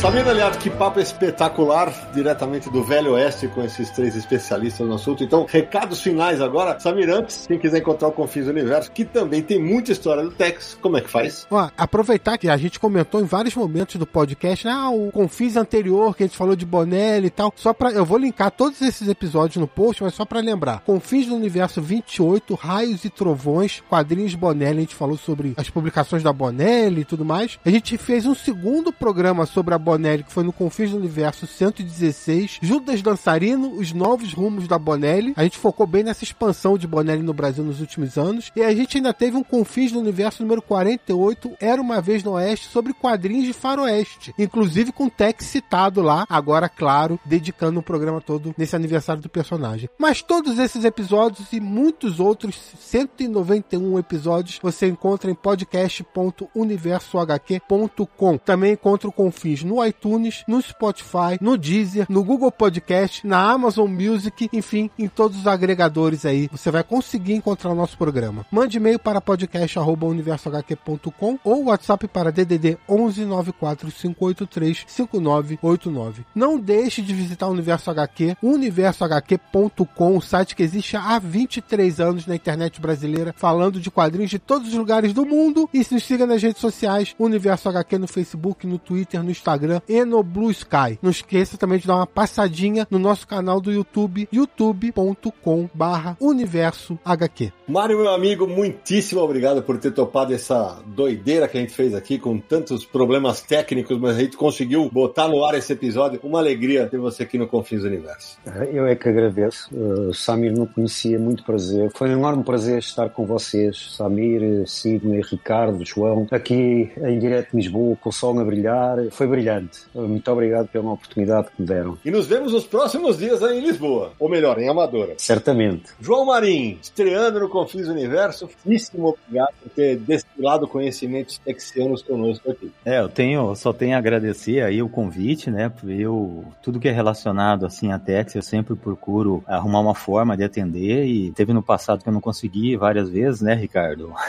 Mas foi, foram coisas passageiras de momento, né? Eu agradeço a você, Sidney, ao Samir, ao Ricardo aí e ao Mário, que eu não conheço pessoalmente ainda, mas já tenho um planejamento aí para um dia fazer uma visita lá. O Samir é a primeira vez que eu tive contato aqui também. Obrigado aí pelo convite aí. E, como diz o outro, né, agora, viva Tex, né? 75 tá aí, né? Boa, garoto. Elesbão, pela segunda vez aqui conosco, Ricardo, valeu demais por ter ajudado a arquitetar esse episódio, inclusive com nossos convidados. Foi incrível. Sim, é, para mim foi um prazer enorme estar com vocês pela segunda vez. Assim, muito, sempre muito bom falar, falar de Tex, falar de, Faroeste, né? Mas em especial de Tex e de Bonelli, né, e agradecer a oportunidade de estar aqui com, com pessoas tão queridas, né? Além de vocês do, Universo HQ, meus amigos João e, e Mário, e estar podendo com vocês estar estar discutindo isso e louvar algumas questões importantes, né? De, dessas oportunidades que a gente tem e, e própria questão da Mitos, do Dorival, que segue aí ainda tanto tempo. É graças a ele a gente tem Tex ainda sendo publicado no Brasil e, e que possa seguir por muitos anos com a Mitos ou com qualquer editora que possa assumir, que a gente sempre tenha Tex no Brasil e que tenha também Faroeste, né? Que assim, é, aproveitando aqui a oportunidade, é, a gente comentou rapidamente, mas leiam, leiam Cheyenne, né? Que foi uma dica do Mário que a gente publicou recentemente, que é um faroeste que fala de muitas coisas que a gente discutiu hoje aqui. Obrigado, espero que no futuro aí voltar em algum outro episódio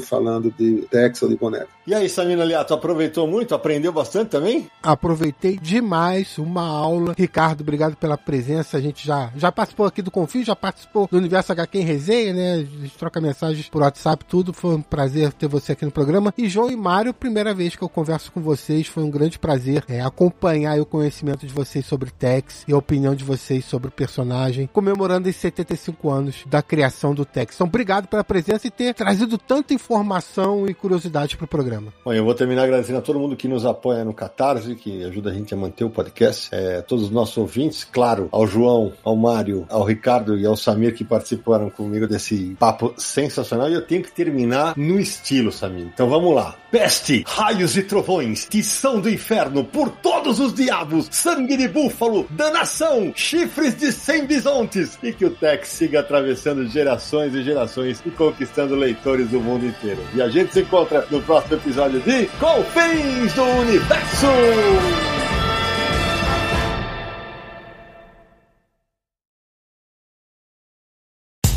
no dia mais claro ou na noite mais densa, você está deixando a nossa presença. Faça uma boa viagem de volta, mas não fique disperso. Nos encontraremos no próximo episódio de Confins do Universo. Este podcast foi editado por Radiofobia, podcast e multimídia.